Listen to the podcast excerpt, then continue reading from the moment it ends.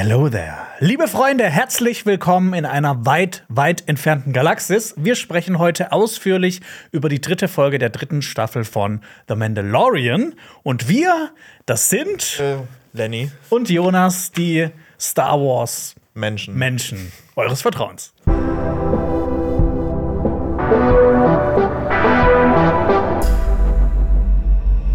Wir werden mit euch jede Folge Szene für Szene durchgehen. Außerdem besprechen wir die zugrunde liegende Lore. Wir gehen auf die Kameraarbeit, Sounddesign und Technisches ein, analysieren Figuren und Story und so weiter. Und am Ende der Folgenbesprechung erfahrt ihr dann, wie wir die Folge im Großen und Ganzen fanden. Und die nächste Folgenbesprechung kommt übrigens am Donnerstag. Deshalb solltet ihr uns abonnieren, um keine Folge zu verpassen. Und ihr solltet auf jeden Fall dranbleiben, weil heute habe ich auch wieder ein paar spannende Fragen mitgebracht. Ein paar spannende Fragen mitgebracht. Und zwar, was hat diese Folge eigentlich mit dem Dritten Reich, Nazi-Deutschland und dem Roman 1984 zu tun? Habe ich alles ein bisschen äh, rausrecherchiert. Ah, Jonas. Aber wir haben noch ein paar Kommentare zur letzten Folge. Da haben wir ein bisschen Quatsch geredet und ein bisschen was Lustiges geredet. Zum Beispiel schreibt Kevkask, ich liebe eure Folgenbesprechung. Sehr großes Lob. Dankeschön. Aber bitte nennt Grogu Grogu und nicht Baby Yoda. Wir stecken so tief in der Lore, da wirkt es da immer wenig fehl am Platz. Ansonsten immer weiter so. Ich glaube, also, also ich habe mich immer schon sehr darauf beschränkt, ihn, ihn, ihn Grogu zu nennen. Ich Ja. glaube, äh, Ich glaube, ich bin der Schuldige. Du bist der Es tut Schuldige. mir leid und äh, Da kam hab, wieder die- diesmal habe ich überall Grogu hingeschrieben. finde ich gut. Da kam wieder die Star Wars Peitsche. Ja. Janis hat geschrieben, zu dem Thema Rüstung, Rüstung aus Beskar gibt es ein Video von Star Wars Story. Da ist die Erklärung, dass die meisten Mandalorianer keine reine Beskar-Rüstung haben, sondern nur eine Legierung, also gemischt zum Beispiel mit Durastahl. Reine Beskar-Rüstungen sind eher selten und sehr teuer, deswegen werden sie oft in der Familie weitergegeben. Ich habe da noch irgendwo einen anderen Kommentar gelesen, die meinten, ja, die Clan Kreese, die sind ja reich, da sollten das eigentlich Beskar-Rüstungen sein, also quasi reine Beskar-Rüstungen. Okay, also es ist immer trotzdem ein bisschen, bisschen Con. Also, Ja. Es ist immer ein bisschen Beskar drin, aber manche sind einfach ein bisschen richer. okay. Ja. okay bei den anderen sind die aus Blech, bei den anderen sind die aus Edelstahl. Finde ich gut. So Okay. als Vergleich. Okay, cool. Genau. Den, äh, den äh, Nutzernamen finde ich toll. Torgi Van Kenobi hat geschrieben zum Thema Hutten, weil da hatten wir es davon, dass die, hä, wie können die so gute Richtig. Kämpfer sein, ne? Der hat geschrieben, Hut, Hutten werden sogar als sehr gute und schnelle Kämpfer beschrieben. In Legends gab es sogar einen Jedi-Ratsmeister, der wiederum der Meister des Meisters von Yoda war. Außerdem waren die Hutten eine der Spezies, die die Galaxis bereisten und andere Sternsysteme unterwarfen. Das ist echt cool, weil ich habe ich hab, ich hab diesen Kommentar auch gelesen und dann habe ich mir echt ein paar äh, Comic-Zeichnungen angeguckt und die sehen ja richtig krass aus. Die haben dann auch so hinten so Beine noch so, so aus Edelstahl. Also ich glaube, die sind richtig krasse Kämpfer. Ja. Und das denkt man einfach gar nicht, weil man hauptsächlich nur Jabba the Hutt kennt. Ja, vielleicht ist es auch so ein Vorteil von denen, weil halt niemand so erwartet, ach, der, der kommt jetzt nicht hier zu mir und äh, haut mir eine rein. Exakt. Aber die sind anscheinend ganz schön schnell unterwegs. Also nicht mit einem Hutten anlegen. Nein, auf gar keinen Fall. Powers Klatsch schreibt zu eurer Aussage, dass die Mechanikerin auf Tatooine nicht wusste, dass Grogu wieder bei Mando ist. Das war meine Aussage. Ich bin mir relativ sicher, dass die beiden sich im Staffelfinale von Book of Boba Fett gesehen haben, kann es aber auch nicht 100% verifizieren, weil ich Book of Boba Fett nicht nochmal gucken möchte. das fand ich sehr sympathisch, den Kommentar. So war es nämlich bei mir ähnlich. Ich habe noch mal in ein, eine Folge reingeguckt, aber ich habe nicht mal ins Ende reingeguckt, in die letzte Folge. Ich habe nur in die Folge reingeguckt, äh, in der ähm, Paley Mojo den N1 da umbaut mit Mando Das zusammen. ist echt cool. Das Ja. ist so einer der wenig coolen Momente in Book of Boba Fett. ja. Vielleicht bekommen wir ja noch Boba Fett in äh, Mandalorian. Wäre ich sehr gespannt. Ich weiß es nicht. Ich glaube, ich hoffe nicht. Movie Eye Animation Studios hat geschrieben, die Musik ist gar nicht mehr von Ludwig Göransson, da haben wir ein bisschen Scheiße gelabert, sondern von jo Joseph Shirley, der hat auch bereits die Musik von Bo Book of Boba Fett gemacht und ist wohl mit Ludwig Göransson befreundet. In Legend gibt es tatsächlich, achso, in Legends, also das ein Part auf jeden Fall, da haben wir Ja. Kacke erzählt. Also äh, Props gehen raus an Joseph Shirley. ja. Und ähm, ein zweiter Teil von dem Kommentar. In Legends gibt es tatsächlich mandalorianische Lieder, weil wir uns ja gefragt haben, was die hören, ob die Dubstep hören oder sowas. Unter anderem Wurde an, welches in dem Videospiel Republic Commando auch als Lied bzw. Soundtrack läuft. Das habe ich dir noch mal Das ist geschickt mir nochmal geschickt und und es klingt mega. Das klingt gut. richtig cool. Aber generell, dieses Spiel ist mir. Ich, ich habe mir dann auch nochmal den gesamten Soundtrack dieses Spiels dann äh, gestern nochmal angehört. Und dieses Spiel ist generell richtig cool und ich will es eigentlich nochmal spielen. Ich glaube, ich habe das nur dir erzählt. Nicht in der Folgenbesprechung. Das ist das einzige Spiel, für das ich mal die Schule geschwänzt habe und getan habe, als wäre ich krank. Okay, aber es ist dann auch nicht, auch nicht aufgefallen. Also ist deinen Eltern dann aufgefallen, oh, der Jonas, der hat. Nö, ja- meine Mutter ist zur Arbeit gegangen. Ich war, ich war halt krank im Bett und habe äh, Republic Commando gespielt und ich fand's mega geil. Finde ich auch cool. Ja, ich hätte, ich hätte das nur mal fast für Uncharted 4 gemacht, aber ich habe es dann doch nicht gemacht. Ja. Weil weil ich Vernünftig. Bin, ich bin ein vernünftiger Mensch. Ja, wie gesagt, ich habe nur einmal Schule geschwänzt. Das Einmal war ist- für Republic Das werde ich Commando. dir jetzt für immer nachhalten. Das ist okay. Sollen wir zur Folge kommen oder hast du noch was zur letzten Folge zu sagen? Ich habe noch was zu der aktuellsten Folge von The Bad Batch zu sagen, weil ich bin jetzt endlich aktuell und ähm, ich mache hier mal so ein Mini-Recap der aktuellsten Folge da. Wir Hau sind- raus, gerne. Wie ist es? Wir sind bei Folge 13 angekommen, ähm, da und ich finde es ich find's überraschend äh, gut eigentlich. Also es gibt natürlich wieder krasse Filterfolgen in dieser Staffel, wie das eigentlich immer so bei Clone Wars Bad Batch ist.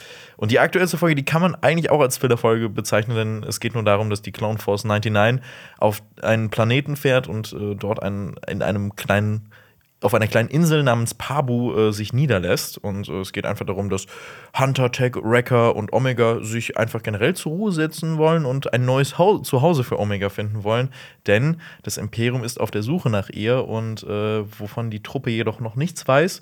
Und dann kommt es zum Tsunami auf dieser Insel und Oh. äh, diese halbe Insel wird zerstört und dann geht es darum, dass die Klone dann am Ende sagen, okay, wir bleiben jetzt hier und helfen euch, das aufzubauen und dementsprechend haben sie jetzt da ein neues Zuhause und es ist eigentlich eine richtig entspannte Folge, abgesehen von diesem Tsunami. Ähm, und ich fand es eigentlich ganz gut, weil es so ein bisschen zeigt, dass diese, diese Klontruppe eigentlich auch sich einmal zur Ruhe setzen möchte und nicht immer nur kämpfen möchte. Und das, das fand ich ganz cool. Und ansonsten ist die Serie echt super interessant. Ich finde, es geht äh, auch hier um viel um den Aufstieg des Imperiums und wie Klone nach und nach abgeschafft werden.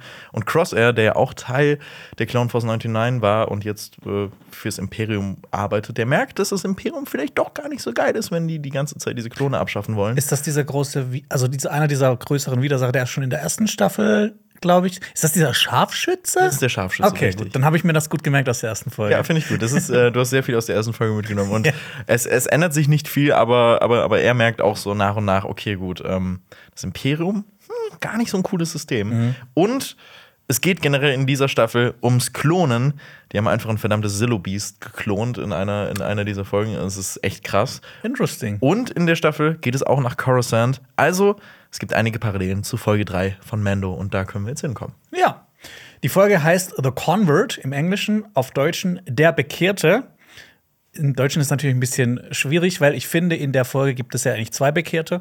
Einmal Bo-Katan, die ja quasi aufgenommen wird in die äh, Children of the Watch und andererseits Dr. Pershing, der quasi auch bekehrt wurde vom Imperium zur neuen Republik und am Ende noch ein bisschen mehr bekehrt wurde. Sein kompletter Kopf ist äh, quasi gewaschen worden. Da werden wir später noch drauf zukommen. Sehr viel bekehrt in Ja, dieser Folge. deshalb, der englische Titel ist wahrscheinlich ein bisschen passender, aber im Deutschen ist es natürlich schwierig. ja, die Bekehrung könnte man halt sagen. Ja, aber es wird. Oder der, die Bekehrte. Ist alles möglich.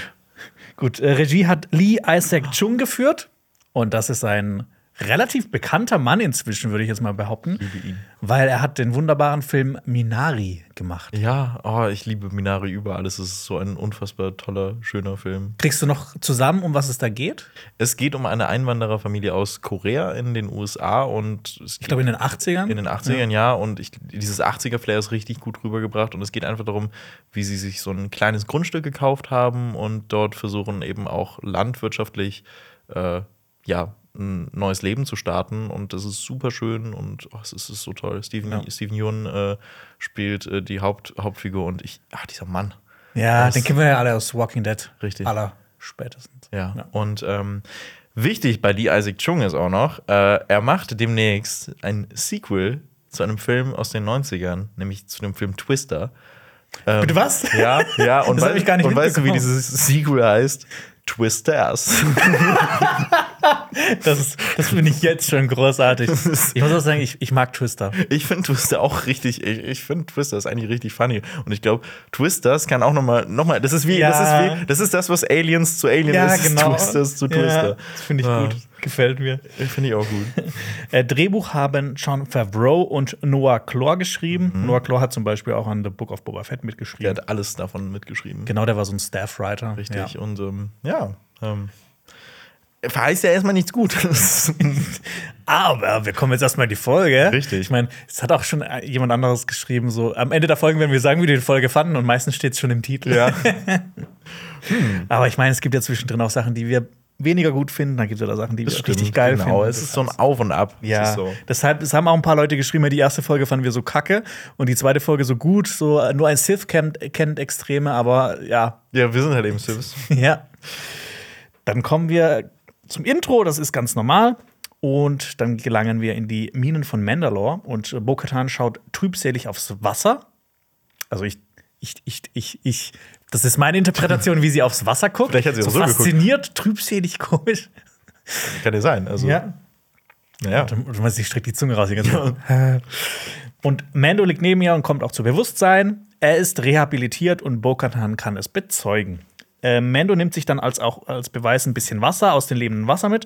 Und das können wir jetzt vorwegnehmen. Das war ja unsere, unsere kleine Fantheorie, dass die Schmiedin mit diesem Wasser auch quasi die, die äh, ihre Gegenstände ablöscht. Ja. Weißt du, was ich mich gefragt habe? Also, wie, also ich habe mich die ganze Zeit gefragt, okay, wie will Mando jetzt beweisen, dass er in den lebenden Wassern gebadet hat? Ich habe mich gefragt, kriegt er dann einfach so ein dämliches T-Shirt, wo drauf steht, ich habe in den lebenden Wassern gebadet und alles, was ich bekommen habe, ist dieses dumme Shirt. ja, wahrscheinlich. aber, aber ich finde es gut, dass er, äh, dass er dieses Wasser einfach mitnimmt. Ja. Und eine Sache, da haben wir letzte Woche noch gar nicht drüber gequatscht. Ich meine, jetzt haben wir erfahren, dass da ein Mythosaurier wahrscheinlich drin ist. Ähm, oder nicht wahrscheinlich, wir haben es ja gesehen. Wir haben ja gar nicht drüber gequatscht, dass die lebenden Wasser dadurch eine ganz neue Bedeutung bekommen haben. Dass sie wirklich leben. Ja. Da. Also nicht nur, dass da vielleicht irgendwie ein Zeug drin ist, das halt diesen coolen Bildeffekt macht, was wir später sehen, sondern dass da halt auch jetzt andere Viecher drin leben. Ja, das stimmt. Oder Oder glaubst du, da sind Midi-Chlorianer drin? Das ist so ein Midi-Chlorianer-Schutz. Das wäre so scheiße. das wäre wirklich scheiße. Dafür müsste George Lucas wieder zurückkommen, um, um, um das dann zu schreiben. Ja.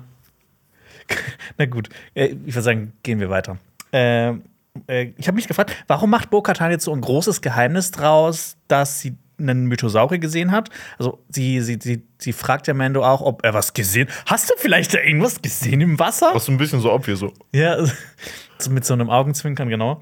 Und hat sie irgendwie Angst davor, dass Mandy das nicht glaubt? Ähm, ich meine, die könnten ja direkt noch mal nachgucken, zusammen, ob dieser Mythosaurier dann noch da ist und hätten das direkt dann bestätigt.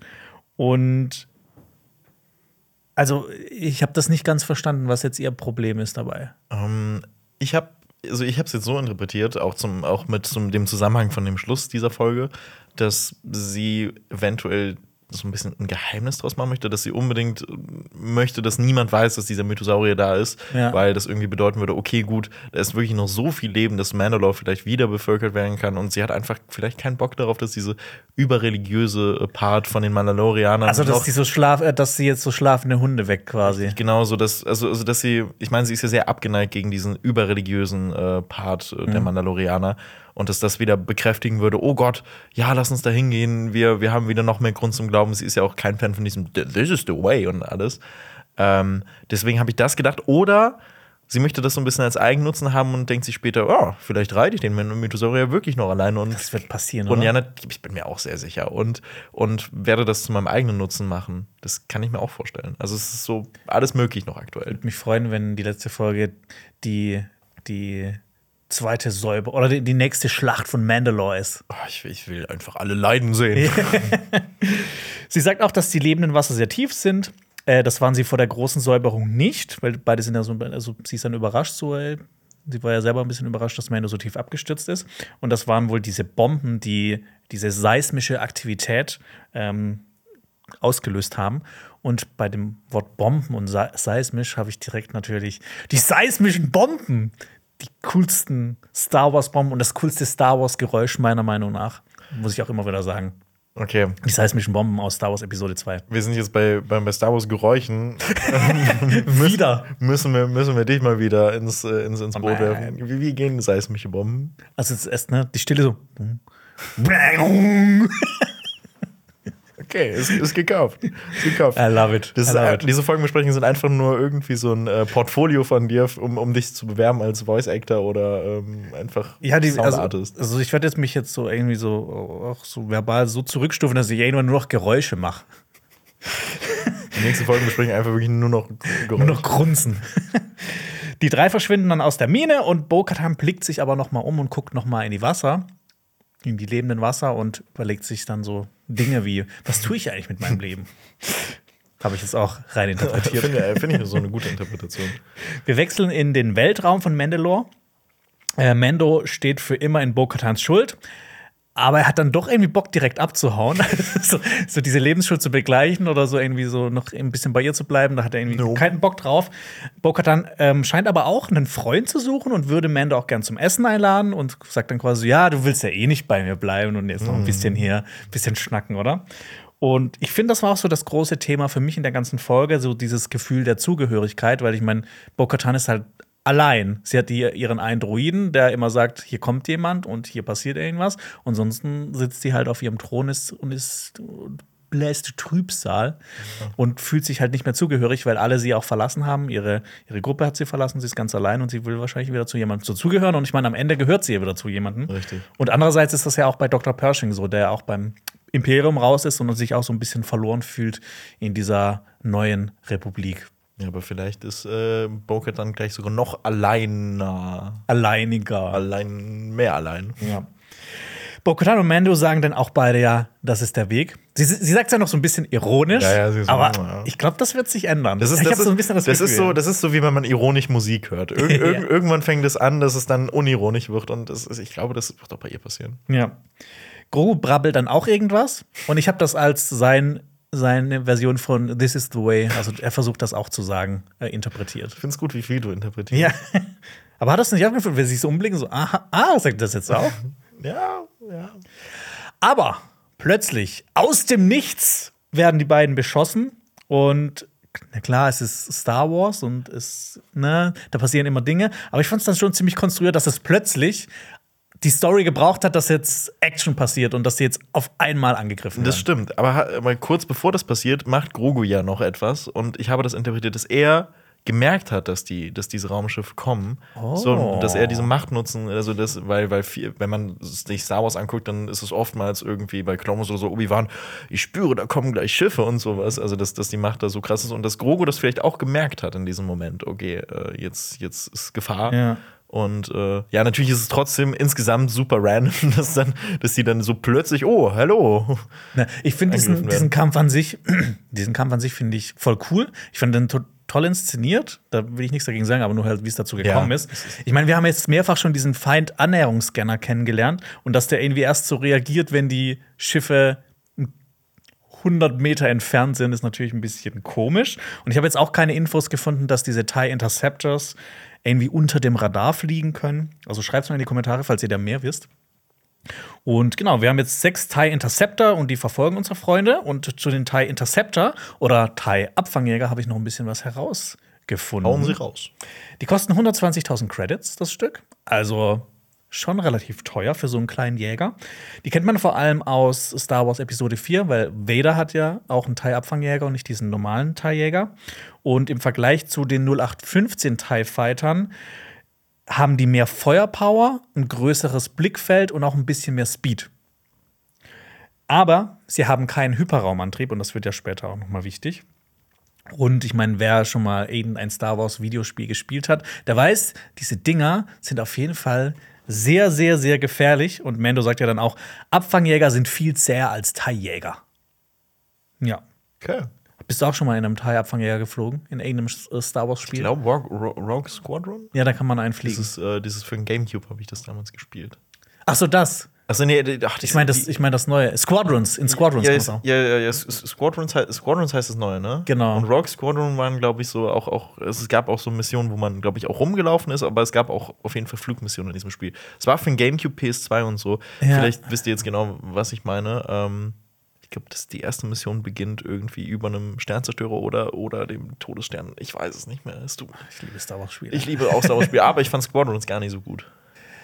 Ich, ich fand das ich fand's, ja, es war so ein bisschen, bisschen wie Moorhund, so ein bisschen. Äh ja, nein, einfach so ein bisschen. Letzte, so ein Schießstand, ne? So, so, ja, so ein bisschen mit Fliegen und sowas. Ja. Aber ich fand, das sah halt saugeil aus und war teilweise echt cool inszeniert. Und wenn man dann halt auch irgendwie so durch Asteroidenfelder durch muss und dann kommt plötzlich ein riesiger Sternzerstörer und man muss die verschiedenen Systeme ausschalten und das kaputt bomben oder sowas, das war schon cool, aber ich fand es ein bisschen zu repetitiv. Ich weiß, was du meinst, aber der Trailer zu diesem Spiel ist wirklich cool. Generell Trailer zu allen Star Wars Sachen sind meistens Ja. immer cool und ich gucke so häufig nochmal die Trailer. Also ich glaube, ich habe so häufig diesen, diese alle Rogue One Trailer gesehen, äh, dass ich glaube ich den Film mittlerweile allein von den Trailern, die ich oft geguckt habe, bestimmt fünfmal gesehen habe. Was sagst du dem Star Wars Eclipse Trailer?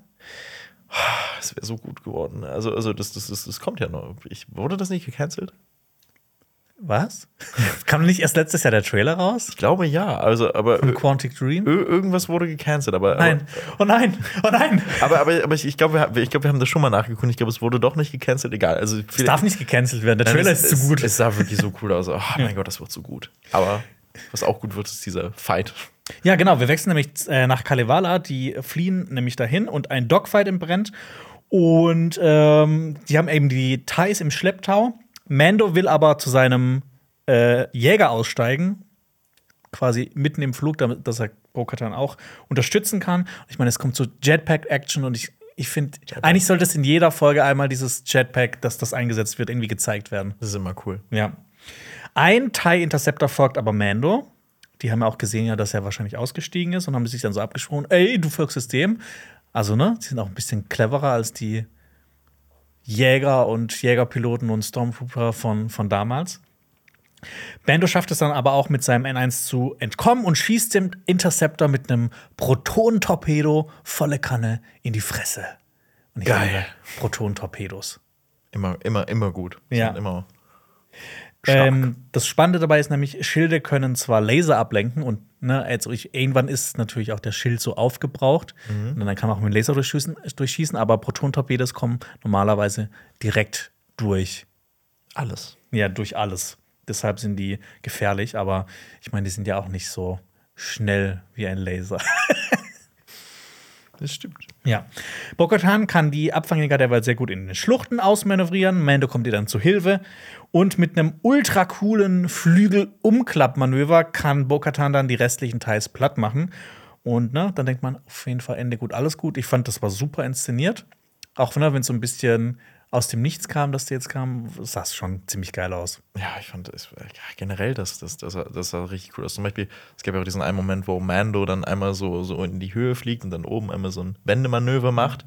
Äh, das hat mich ein bisschen an Batman erinnert, an diesen 1989er Batman. So, wenn, ja. wenn er das vor diesem, das macht ja Batman auch mit seinem Batwing und da ist er ja vor dem Mond, dreht, macht er auch so ein Wendemanöver. Und Mhm. ich finde, das, das sah ähnlich aus. Ja, ich finde es halt auch irgendwie witzig, dass jetzt ein Regisseur, also Lee Isaac Chung, der Minari gemacht hat. Ich meine, das ist das Gegenteil von Minari, würde ich jetzt mal sagen, sowas zu inszenieren. Aber was, also ich meine, ist ziemlich cool. Ja, ich meine, ich mein, er muss sich ja irgendwie auf Twisters vorbereiten. Ja, auf Twisters, genau.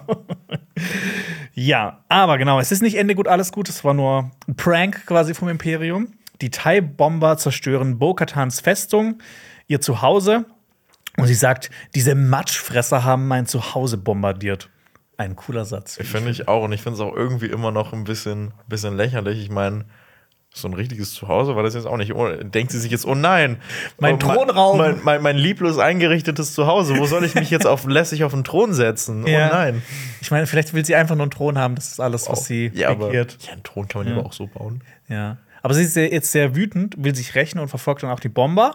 Aber es kommen dann unzählige TIE Fighter angeflogen und Bo-Katan und Mando fliehen. Und sie fliehen dann auch in den Hyperraum, weil Mando ihr Koordina Koordinaten gibt und die TIE Fighter können ihr natürlich nicht folgen, weil die haben ja auch keinen Hyperraumantrieb. Das ist, das ist sehr wichtig. Äh, eine Sache habe ich noch, Ja. äh, wenn ich kurz einhaken Ja, darf. klar. Okay, gut. Ähm, ähm, Mando sagt einmal, there's too many of them. Und ich finde, das ist schon eine kleine Meme-Anspielung an, äh, äh, an Anakin, der äh, diese Jünglinge umbringt. Äh, und, und einer dieser, dieser, dieser Jünglinge sagt, Master Skywalker, there's too many of them. Ja. Und dann Dann zuckt der Junge so. ja. und Guckt so. Und Ja. dann wird er abgeschlachtet. Ja, deswegen, also ich finde es immer cool, wenn irgendwie so kleine Lines, ich weiß nicht, ob es ob's, äh, ob's die Intention dahinter war, aber ich denke mir auch häufig so, ach komm, ihr, ihr liebt die, ihr liebt Star Wars Memes selber, also packt sie rein. Ja. Es kommt, glaube ich, auch spannend. Ich habe noch so eine Vermutung, was da für ein Star Wars-Meme dran Ich ist. hab auch noch. Wenn es um Kekse geht. Aber dazu kommen wir Ah, später. nee, um Keks ja. habe ich nicht, aber ich habe noch ein anderes Star Wars Meme, das, das dann vorkommt. Okay, dann Also äh, spre ein- äh, sprech, sprechen wir später drüber, oder? Eine meme-lastige Folge. Ja. Äh, wir, Ha, Memes. Entschuldigung. wir kommen jetzt ins Intro. Und surprise, surprise, nach dem Intro, es geht gar nicht mit Mando und Grogu und Bo-Katan weiter, sondern wir bekommen einfach eine so eine kleine Kurzgeschichte aus dem Star Wars-Universum. Ich war mega überrascht. Ich auch. Also sie machen einfach Reverse Book of Boba Fett. ja.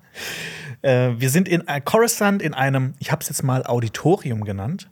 Das sieht von außen aus, das ist ja so quasi in so einer, in so einer Kuppel oder in so, einem, äh, in, so einem, in so einer Kugel drin. Und ich finde, das sieht aus wie das Kernschiff von, von diesen, ich versuche versuch das richtig aufzusprechen, Lurker Hulk-Klasse. Diese, diese Schiffe der Handelsföderation mit dem Ring drum und dann gibt es ja noch dieses, dieses Mittelsegment, Diesen- diesen- diese, diese Kugel. ja. Und das sieht aus, als ob das so in so eine, in so eine Halterung reingelegt wurde, finde ich. Ja. Musst du noch mal nachschauen. Und ähm, das ist tatsächlich der Ort, das ist ein, ein geschichtsträchtiger Ort. Okay, hauen Sie raus. Das ist der Ort, wo diese, diese Performance, diese Oper stattgefunden hat, wo ja, Ah, wo Palpatine da- in Anakin über Darth Plagueis den. Weisen Ja, äh, erzählt hat. Have you ever heard of the tragedy? Ja. Und hier hält Dr. Pershing eben seine, dazu kommen wir auch noch, seine sehr, sehr fragwürdige Rede. Ja, äh, noch mal ein kurzes, ähm, aber was ich schon mal, ich, ich finde es cool, dass einfach noch mal dieser Ort vorkommt, wo einfach, auch. ne, wo, wo Anakin so ein bisschen noch mehr auf die dunkle Seite der Macht gezogen wurde. Ich finde es auch, ich, ich finde es, ich finde, ich, ich, auch- ich habe da gar nicht dran gedacht. Das war dabei diese Lichtshow auch, die, die, die, Ja. da, die, die da so ein bisschen hatten. Ja, genau, diese Performance, ich kann das nicht beschreiben, was das auch, sein soll. ich, ich auch nicht, aber. Kleinkünstler? Ja. Performance-Künstler? Richtig. Und ist das jetzt, also ich meine, das ist ja irgendwie jetzt ja so eine Wissenschaftsrede, die ja gehalten wurde da. Ist das So eine Entschuldigungsrede? Ja, so, so, so, so ein bisschen auch das. Und ich frage mich, wird das jetzt auch immer noch für diese Künste eingesetzt oder wirklich nur noch zum, für Reden oder alles? Ey, vielleicht ist das wie in Köln, ist das wie die Lanxess Arena. Da kann mal ein Eishockeyspiel sein, es kann ein Konzert sein, es kann aber auch irgendwie irgendein Festival sein, das da drin stattfindet. Vielleicht ist das einfach so eine, eine Mehrzweckhalle. Uh, eine Mehr oh, das klingt, das klingt so uncool. Das ist unsere Space Mehrzweckhalle. Oh nein. Die Star Wars Mehrzweckhalle. Und ab und an tritt auch Luke Mockridge da auf. Genau. Ja, äh, noch mal ein kurzes Recap zu Dr. Pershing. Der kam ja in Staffel 1 und 2 schon vor. Das ist so ein nervöser Wissenschaftsoffizier beziehungsweise Doktor, der ursprünglich für das Restimperium gearbeitet hat. Und obwohl er für das Restimperium gearbeitet hat, war er dafür verantwortlich, dass Grogu jetzt nichts Schlimmeres passiert ist. Und deshalb hat Mando ihn auch zum Beispiel am Leben gelassen, als er Grogu gerettet hat. Und er wirkte halt noch so ein bisschen sympathischer als jetzt andere MitgliederInnen des Imperiums. Mit Grogus Blut hat er nämlich Experimente durchgeführt und es Probanden gespritzt.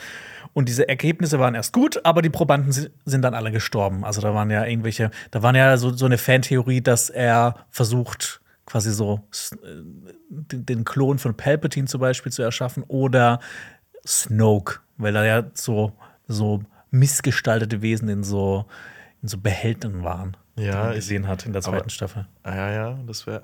Das ist- so coole Theorien. Und ich meine, davon bestätigt sich jetzt vielleicht auch einige Sachen. Ja, gespannt. Ich hoffe mal, es geht weiter.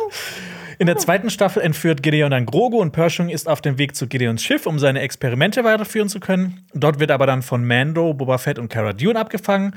Und der Pilot des Shuttles nimmt dann Pershing als Geisel und Cara Dune erschießt diesen Geiselnehmer, trifft Pershing dann aber auch am Ohr. Und das wird ja auch noch so ein Element werden, das jetzt mehrmals in dieser Folge vorkommt, dass er sich so ans, an, sein, an sein zerschossenes Ohr dran fest und wahrscheinlich dran erinnert wird. So, moi, moi, moi, was habe ich denn gemacht? Das hat er sich hinter das Ohr geschrieben. Ja. Und Fun Fact: Er trägt keine Brille, weil Brillen gibt es nicht in Star Wars. Das ist ein Plusback. Ein Plusback. Eine Star Wars-Brille. Quasi.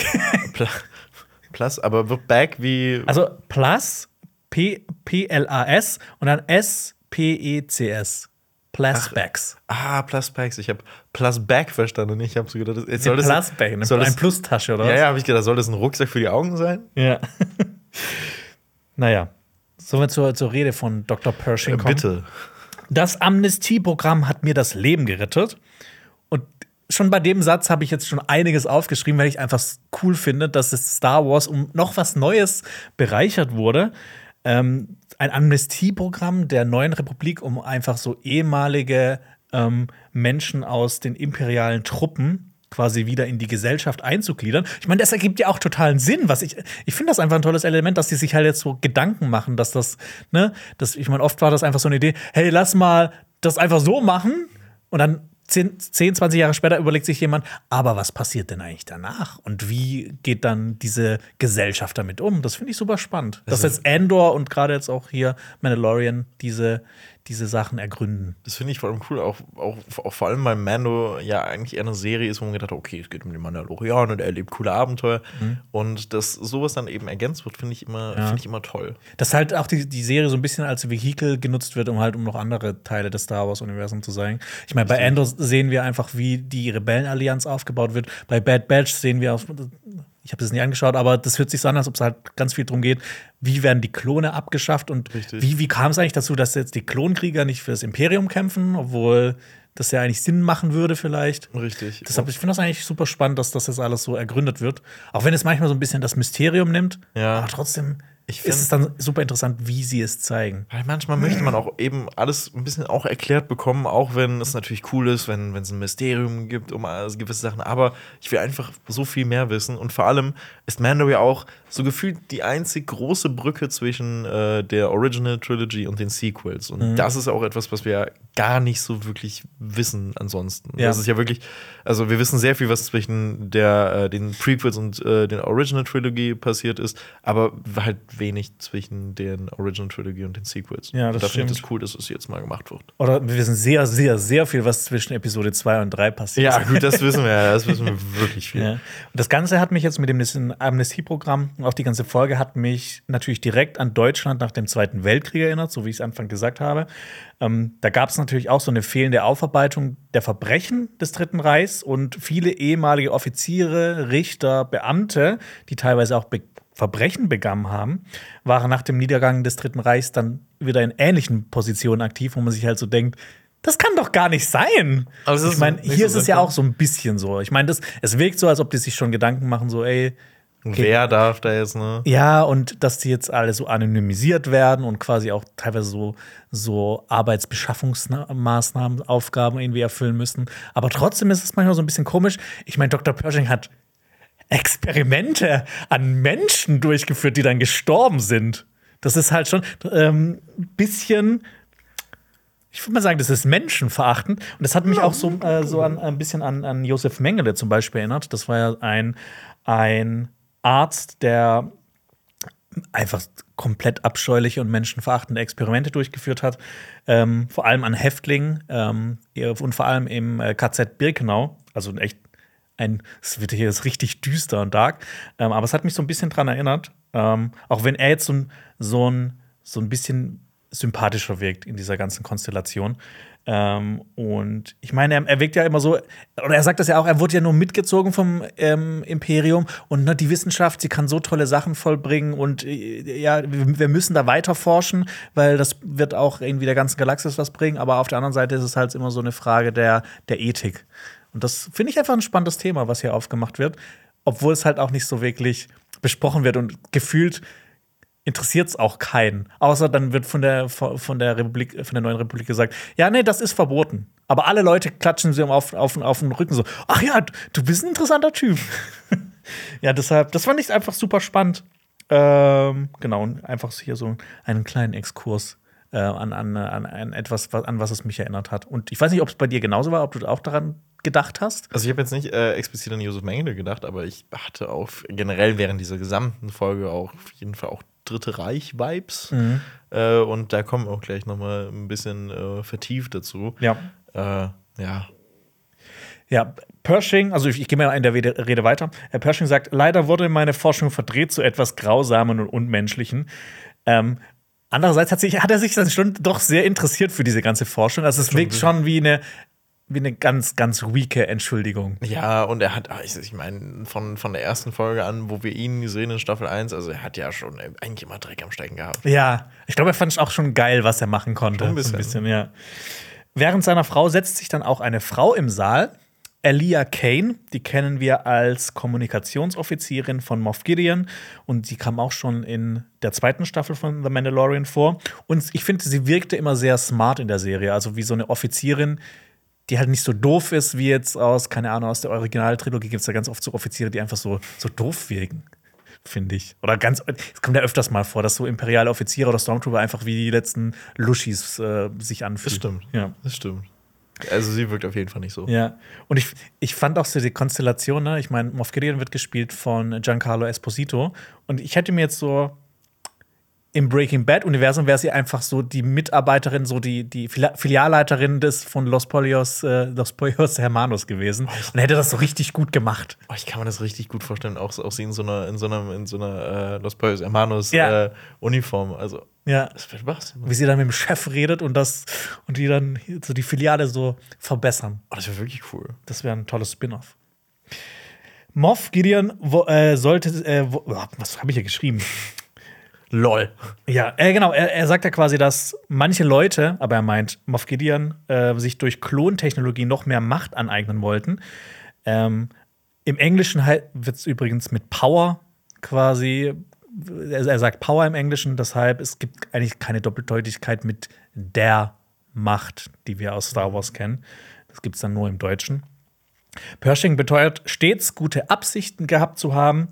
Und ich meine, das ist ja, es gibt ja diesen diesen Satz, der Weg zur Hölle ist gepflastert mit guten Vorsätzen. Und er fasst, fässt sich ja dann auch so ans Ohr und wird noch mal so, er drückt dann ja auf die Tränendrüse und sagt da quasi so, ja, meine Mutter ist gestorben und mit einem geklonten Herzen hätte sie überleben können. Ähm, wo ich mich mal gefragt habe, haben die nicht so Technologie, wo man einfach so Herzen ersetzen kann? Ich meine, man kann Hände ersetzen, das wird ja öfters mal gezeigt. Ja, also und ein künstliches Herz sollte doch auch drin sein. Also, also, also, bei der Technologie, die es in Star Wars gibt, wäre das, glaube ich, ein leichtes, oder? Ja. ja. Aber ich meine, ich kann es auch verstehen, wenn, wenn das jetzt so erzählt wird. Ja. ja. Ich nehme es einfach an. Ja. Und ich finde es interessant, ja, er, er, drückt ja auf die Tränendrüse und Tränendrüse, Tränendrüse und sagt, dass eben seine Mutter an einem Herzversagen gestorben ist und halt, dass er deshalb ein Kloner geworden ist. Und genau das Gleiche hat ja eigentlich Anakin Skywalker in der Prequel-Trilogie versucht. Er wollte ja quasi den Tod bezwingen und ist da dadurch auf die dunkle Seite der Macht gekommen, obwohl er eigentlich was Gutes tun wollte. Und das ist ja so ein Element, das sich jetzt hier noch mal wiederholt, finde ich. Master Pershing. Ja, Master Pershing.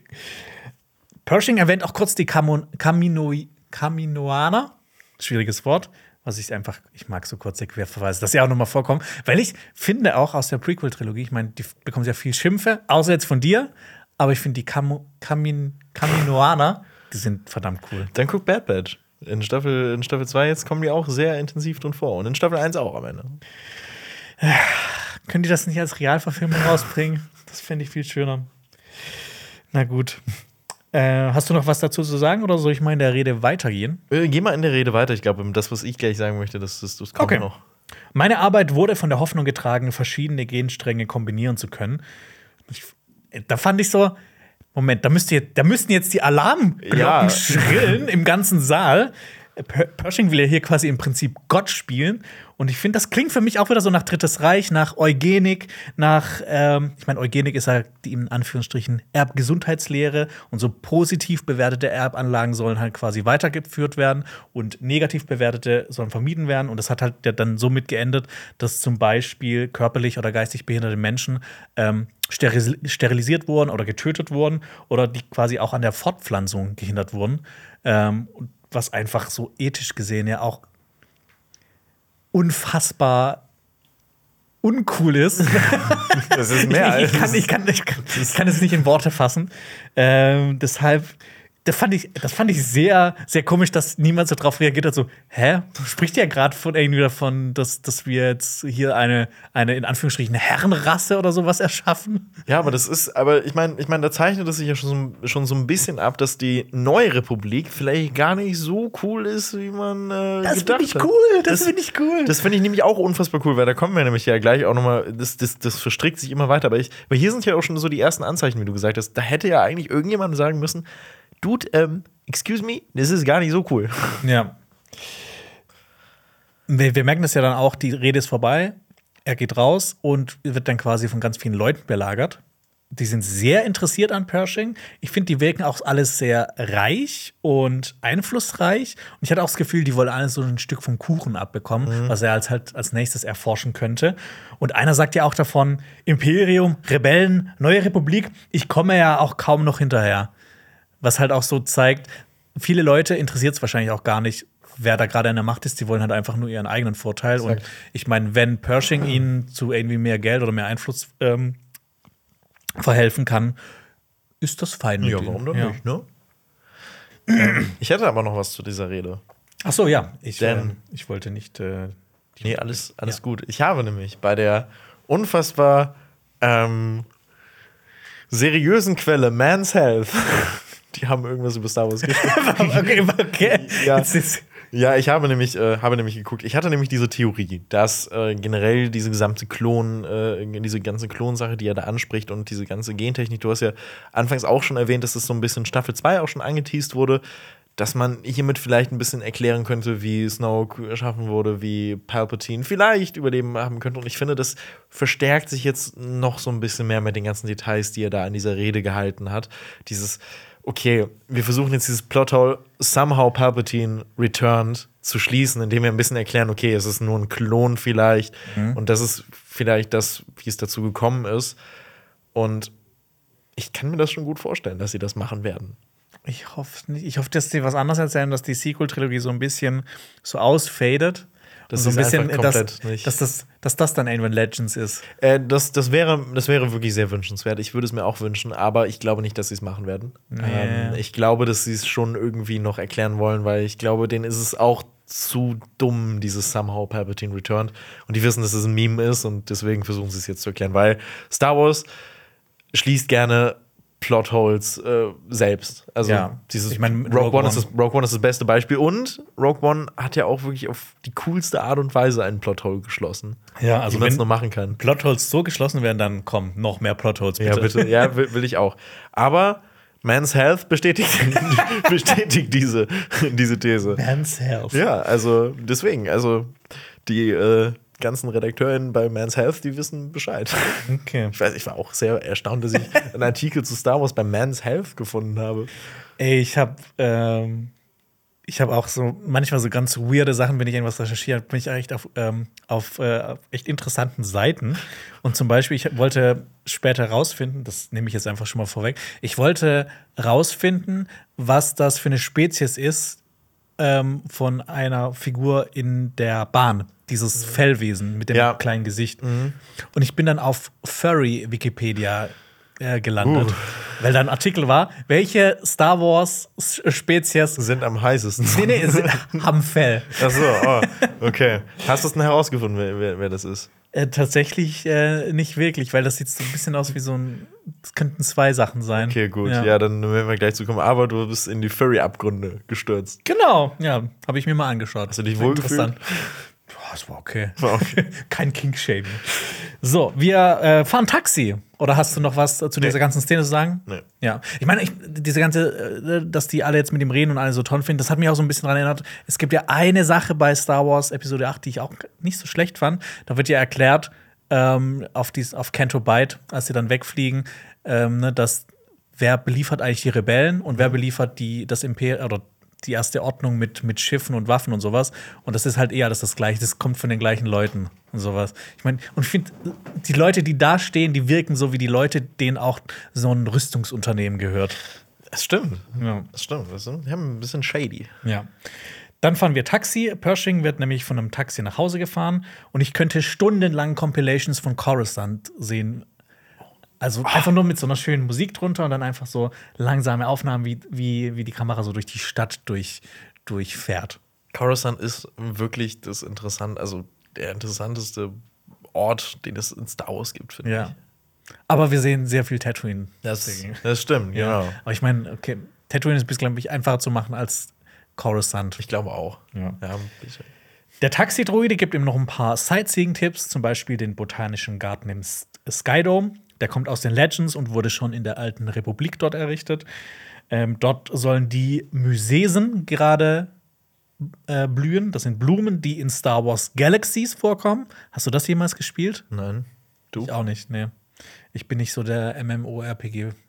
Nee, es ist Fan. auch, auch nicht. Es ist, Eher Singleplayer. ich, ich auch. Und ich denke mir jedes Mal, boah, ich muss wirklich viel Zeit da reinstecken. Ja. Wenn man so ich habe ich hab immer überlegt, World of Warcraft anzufangen, aber Ich dann, auch. dann habe ich mir gedacht, boah, ich glaube, ich würde hier wirklich drin Ja. versinken. Ich auch. Das war auch so, das war einfach so eine Schutzmaßnahme für mich selbst. Ja, bei mir genau das Gleiche, weil ich habe gedacht, also ich, ich bin mir auch sehr sicher, wenn ich jetzt immer noch damit anfangen würde, ich würde immer noch drin versinken. Ja. Deswegen, nee. Der Druide spricht auch noch vom Galaxis-Museum. Der kommt in einigen Werken vor, zum Beispiel dem Roman Darth Plagueis, mhm. haben wir auch gerade gesprochen. Und das holographische Museum für ausgestorbene Tiere, wo gerade ein Mantabock von Man äh, Malistair zu sehen ist. Das ist eine fliegende, mattenförmige Vogelart, ein Raubtier, das äh, seine Beute erwürgt vor dem Verzehr. Okay, eine, eine mattenförmige, also das heißt, es ist eine flache. m- Es ist eine flache, fliegende Schlange. Ist so irgendwas? Gibt keine Bilder davon. Äh, ich habe jetzt, ich habe nichts, Vernünftiges dazu gefunden. Ne? Okay. Und bei dem holographischen Museum für ausgestorbene Tiere, da habe ich natürlich auch gedacht, da ist doch bestimmt auch irgendwas zu Mythosaurien Bestimmt. drin. Ja. Lass uns doch mal einen Tag in dem holographischen Museum verbringen und dann können wir mehr lernen. Ja.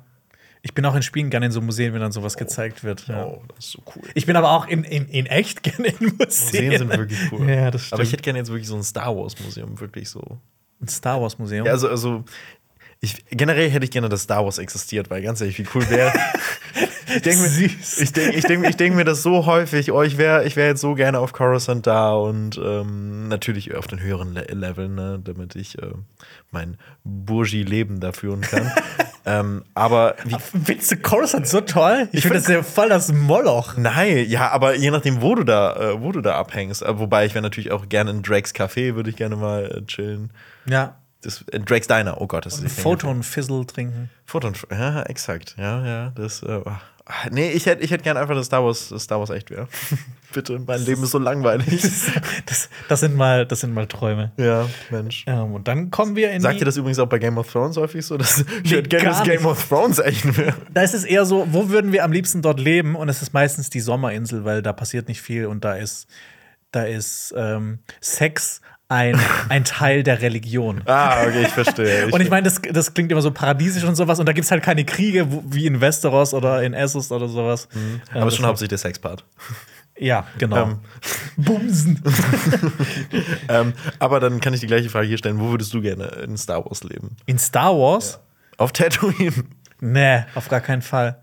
Äh, ich glaube, ich finde Nabu eigentlich ganz schön, aber da, da passiert zu viel Scheiße. Ja, das stimmt. Also das ist ja auch, ich glaube, äh, Palpatine wollte ja auch in irgendeinem Comic mal äh, Nabu komplett auslöschen, weil er daher ja kommt und wahrscheinlich so ein bisschen seine Vergangenheit auslöschen wollte. Mhm. Deshalb, also ich finde Nabu ist ganz schön. Ähm, und äh, I don't like sand. Deshalb, ich fand Alderan auch schön, aber das wird natürlich auch Ja. kaputt ja, gemacht. ab, ab, ich meine, wir können ja auch mal davon sprechen, abseits davon, ob das irgendwann mal kaputt gemacht wird. Dann sage ich Nabu. Nabu. Okay, ja, Ja. kann ich verstehen. Ich glaube, ich, glaub, ich wäre ich wär gern bei den Wookies auf Kashyyyk. Äh, Du wirst gerne auf Datumir, weil du bist krass. Da sehe ich mich. Nee, Mustafa ist e- exakt meine. meine nee, ich, ich, ich werde ich werd für nächste Woche mal, mal gucken, wo ich. Äh, nee, ich würde gerne auf diesem Bad Batch-Planeten da äh, leben, den ich, den ich heute. Dings da hier, warte, wie hieß der? Äh, Sekunde. Bachelon. Bachelon 5. B Bachelon 5, exakt. Nee, ähm, hier Dings da, wie heißt er? Äh, ähm, ja, Pabu. Da, Pabu. Pabu würde ich gerne leben. okay. So. Und äh, da auch irgendwas aufbauen helfen, ne? Da war irgendwas mit aufbauen. ja, genau. Nee, einfach, einfach mein Leben leben und Okay. genießen. Hä, aber das, das klingt ja. Du willst in dem Universum leben und dann auf so einem Planeten, wo nichts passiert? ja, aber der sieht, der sieht schön aus. So, also, Okay. der ist ein schöner Baum. So ein schöner Baum. Nee, der ist wirklich so ein, so ein riesiger Baum. Ach so, das ich gedacht, ist, also, das ist so ein Gag. Ach so. ein Baum. nein, nein, der ist wirklich ein schöner Baum. Ja. Ja, ähm, ja nee, da würde ich gerne leben. Ja. Da würde ich sagen, kommen wir vom Taxi zu der, ich habe es mal Amnestie-Unterkunft genannt. Mhm. Und da würde ich an dich übergeben. Richtig, ähm, denn äh, Dr. Pösching, der steigt aus dem Taxi aus und betritt äh, so eine Wohngegend. Äh, das sind auch so Straßenlaternen und äh, am Bürgersteig und da ist gar kein Geländer. Also, also das ist halt, da ist halt wirklich, die Leute können da einfach ziemlich easy runterfallen, wo ich mir so, so gedacht habe, okay, Coruscant ist vielleicht nicht der sicherste Ort überhaupt, so ähm, in Bezug auf Höhe und allem. Aber egal, wir sehen auf einer Tafel vor diesem Wohnungsdistrikt äh, das gleiche Symbol, das wir auf der Uniform von Pershing äh, sehen, nämlich dieses, äh, dieses ein, so ein U oben und ein U, also so ein umgedrehtes U, äh, ja, auf jeden Fall so zwei Striche. Moment, ähm, ich habe ich hab ja auch, ich übersetze öfter Sachen mit Aurebesch. Mhm. Ich gucke jetzt gerade noch mal. Ich ka- kannte, könnte mir vorstellen, dass das, das sieht so ein bisschen aus wie ein K, wenn man das nicht so ganz stilisiert. Und das steht, glaube ich, für ein A. Und das würde dann zu A wie Amnesty passen. Das, ist wär jetzt eine cool. ganz wilde Theorie. Das wäre cool. Moment, ich Wir werden das live hier in diesem Podcast erfahren. Guck mal. Ich bin mir gerade nicht mehr 100% sicher, ob es so aussieht. Aber hier das Aurek. A. Sieht so ein bisschen aus, oder? Oh, das ist das. Ich glaube, das ist das. Ja, dann wäre das Stark. A und Amnesty. Stark. Jonas, Wahnsinn. Ähm, ja, dann haben wir das A, dann, dann ist es das Amnesty-Symbol. Ja. Und äh, ja, dann wissen wir, dass dieses, dieser Wohnungsdistrikt zu dem Amnesty-Programm, also Amnestie-Programm gehört. Und Dr. Pershing geht dann in diesen Innenhof von diesem Komplex und dort sieht er eine Gruppe von Leuten, die auf einer Bank sitzt und etwas trinken. Und ähm, ja, Einer dieser Officers sagt übrigens Pudu. Das haben wir jetzt ja auch schon zweimal gehabt in dieser Folge. Und ich glaube, das ist, das ist ja auch so ein Schimpfwort. Und ich glaube, das wird das neue Dank Farrick in dieser Staffel, weil Dank Farrick ist ja auch so ein Fluch, der in den ersten zwei Staffeln schon vorkommt. das stimmt, aber ist es, Pudu, ist es so ein, auch so ein exakt der gleiche Fluch? Also so, so also hat es so eine Bedeutung, ist Pudu eher so eine Beleidigung? Ja, das Pudu, das, ah, das ist so, ah, das ist scheiße. Ja, Pudu. Ja. Ah. Das ist, eigentlich geht gut über die Lippen, finde ich. Pudu. Aber ich finde Dank Farring schon, schon, schon noch geiler. Dank Farrick, ja. Find ich ich finde, das klingt aber auch wie eine Figur, wie so ein Söldner. Ja, gut, das stimmt. Das stimmt auch. Mann. Ja. Äh, diese, diese Leute, ähm, die trinken etwas und äh, Dr. Pershing trifft dazu und dann wird er halt von ihnen angesprochen. Ähm, wir erfahren jetzt noch ein bisschen mehr über das Amnestieprogramm generell, wovon die da reden. Und es gibt anscheinend ein Reintegrationsinstitut und äh, in dem ehemalige Imperiumsmitarbeitende lernen, sich in das Leben der neuen Republik zu integrieren. Und das Amnestieprogramm ist dann ein Programm, mit dem sie Berufe in der neuen Republik wieder ausüben können. So habe ich das jetzt gedeutet. Ja, hätte ich es auch gesagt. Ich finde es auch sehr interessant, dass sie keine Namen mehr haben, sondern so Bezeichnungen, also Richtig. quasi so ein Buchstabe und eine Zahl. Da habe ich mir nämlich was aufgeschrieben. Also Ja. ich habe mal geguckt, haben diese ganzen äh, äh, Abkürzungen sowas vielleicht äh, irgendwie was in der Wirklichkeit zu bedeuten? Ich glaube, ich habe eins gegoogelt und habe nichts gefunden, habe dann gedacht, so nö, dann. Nee, ich habe ich hab sehr viel gegoogelt. Oh, ähm, ich, okay. bin, ich bin auf die dritte Seite von Google gegangen bei manchen Sachen. Das heißt, wir, wir waren fast im Darknet. ähm, Also die letzte Seite von Google, das ist ja quasi so der, der Link zum Darknet. exakt. Also, äh, Dr. Pershing hat äh, die Abkürzung L52. L52 ein- ist ein homöopathisches Arzneimittel, äh, traditionell äh, für Grippesymptome, Fieberschmerzen und trockenen Husten. Und das können Männer als auch Katzen und Hunde verwenden. Frauen nicht. Das, ist, das ist so dumm. Das Sorry. ist- also, das ist auch homöopathisches Arznei. Ja, das ist wirklich, also es ist so, ah, nee, danke. Ähm, ja, aber ich fand, das, ich fand das so lächerlich, dass ich das irgendwie aufschreiben musste. M34 ist eine Autobahn in Ungarn. Okay, Ähm, M40 ist das äh, Scharfschützengewehr. interesting. Das ist das Einzige, was, glaube ich, so richtig krass, äh, krass ist, was man kennt. Äh, dann gibt es äh, die Logitech G27 Racing PC, äh, PC und PS3 Lenkrad. ja, das ist, daher kommt die Ein Lenkrad? Ja, ja, das ist so, äh, das ist ja. ja ähm, dann gibt es auch noch zu guter Letzt G68. Ähm, ähm, das ist ein Wasserschanksäulen-Soda-Armatur, dreileitig verchromt und kostet 462,99 Euro. What the fuck? Ja, ich weiß nicht, das sah einfach aus wie so ein Wasserhahn. I don't know, aber okay. Okay, gut. Also 462,99 für einen Wasserhahn kann man mal machen. Also ich glaube, das bestätigt die Theorie, dass diese Abkürzungen gar keine Bedeutung haben. Doch, natürlich. Also sie bestätigt, dass sie definitiv eine Bedeutung haben. Ähm, aber ja, also diese G, ähm, ich, wir haben ja gerade gehört, also es ist ja L, M, G, äh, die Sachen, die davor stehen vor diesen Nummern. Ich habe jetzt mal geguckt, das kann vielleicht für die ausübende Tätigkeit stehen. Ja, das habe ich mir auch gedacht. so. Ja. Und das, deswegen habe ich das jetzt einfach mal so genommen. Ja, Ähm, also ich fand es super interessant, dass die das halt so gemacht haben. Ich meine, das ist ja einerseits gut, weil halt diese ehemaligen Leute aus dem Imperium einfach mit einer, nach dieser Reintegration mit einer weißen Weste starten können, dass die halt jetzt nicht schon den Stempel aufgedrückt haben, hey, du bist, du hast Moff Gideon gedient, deshalb bist du ein Arschloch. Auch wenn es natürlich ein Stempel ist, wenn man einfach so eine Bezeichnung hat. Und ich finde, das ist halt auch so ein bisschen dystopisch, weil es ja auch so was Entmenschlichendes hat, wenn jemand nicht mehr Namen hat, sondern einfach nur so eine, so eine, so ein Kürzel. Ja. Ich meine, das ist ja auch so bei den Stormtroopern, glaube ich, im, im Imperium hier. Ähm, zum Beispiel ähm, Star Wars 7. Oh Gott, ich habe alle Namen vergessen. Der Äh, Stormtrooper, der der Finn. Ja. ja. Der heißt ja auch FN irgendwas. Ja. Ja. Das heißt, dass die einfach generell sehr entmenschlicht werden. Ja. Und das, das hatte ich auch. Wolltest du gerade noch so was zu sagen? Ja, und ich finde es ich find's ein bisschen komisch, dass die alle zusammengesteckt werden, dass die nicht irgendwie Schiss haben, dass die jetzt irgendwie so eine, so eine Widerstandsgruppe oder sowas gründen. Ja, aber vielleicht haben sie das ja schon irgendwie so ein bisschen äh, im Auge, wenn wir auf das Ende dieser Folge gucken. Ja, stimmt. Ähm, aber ich finde, generell kommen da so richtig weirde Vibes von der Neuen Republik ein bisschen rüber, schon hier. Äh, ich habe Ja. mir da schon gedacht, ist das etwa nur ein bunt angemaltes Imperium? Ja, das ist einfach äh, Imperium, das lächelt. Ja, ja. Das ist halt so im Vornherein immer so, so ganz freundlich und ruhig Exakt. und so nett. Aber so hintenrum ist es halt irgendwie so, so richtig düster teilweise. Also was sich da für Abgründe abtun. Das werden wir auch am Ende der Folge nochmal besprechen. Exakt. Und das finde ich halt eben auch cool, dass Star Wars jetzt hier noch mal mehr äh, zeigt, dass es nicht gut und böse gibt, äh, dass, dass, dass es einfach nicht nur dieses Schwarz-Weiß-Denken gibt. Auch wenn ich das, also ich, ich mag das halt beides. Also ich halt bei der Originaltrilogie ist das ja halt echt fast alles so schwarz und weiß. Und jetzt ist halt vieles im Graubereich, aber ich mag halt auch diese Abwechslung, dass es halt beides gibt bei Star Wars. Aber ich glaube auch, dass das das bei der Originaltrilogie noch ein bisschen anders gedacht wurde und dass es über, über die Zeit hinweg, glaube ich auch, dass man die Originaltrilogie auch ein bisschen mehr graustufiger sehen kann, Ja. als nur dieses Schwarz-Weiß. Auf jeden Fall finde ich auch, dass die Uniformen immer noch sehr imperiumsmäßig aussehen, die Ja. die ganzen Leute da tragen. I don't know. Und ähm, Aber die passen ja anscheinend nicht so gut wie die vom Imperium. ja, die passen nicht so gut. Denn die reden auch ein bisschen darüber, wie viel besser doch, äh, also wie viel besser das Leben jetzt ist. Aber sie erinnern sich auch an äh, alte Zeiten. Ähm, aber nee, vorher muss ich noch äh, kurz erwähnen, dass Dr. Pershing G G68 erkennt. G68 ist nämlich Elijah Kane, äh, wovon du eben gesprochen hast, die ja bei dem Moff Gideon auf dem, äh, Schiff, äh, auf dem Schiff als Kommunikationsoffizierin gearbeitet Yes. hat.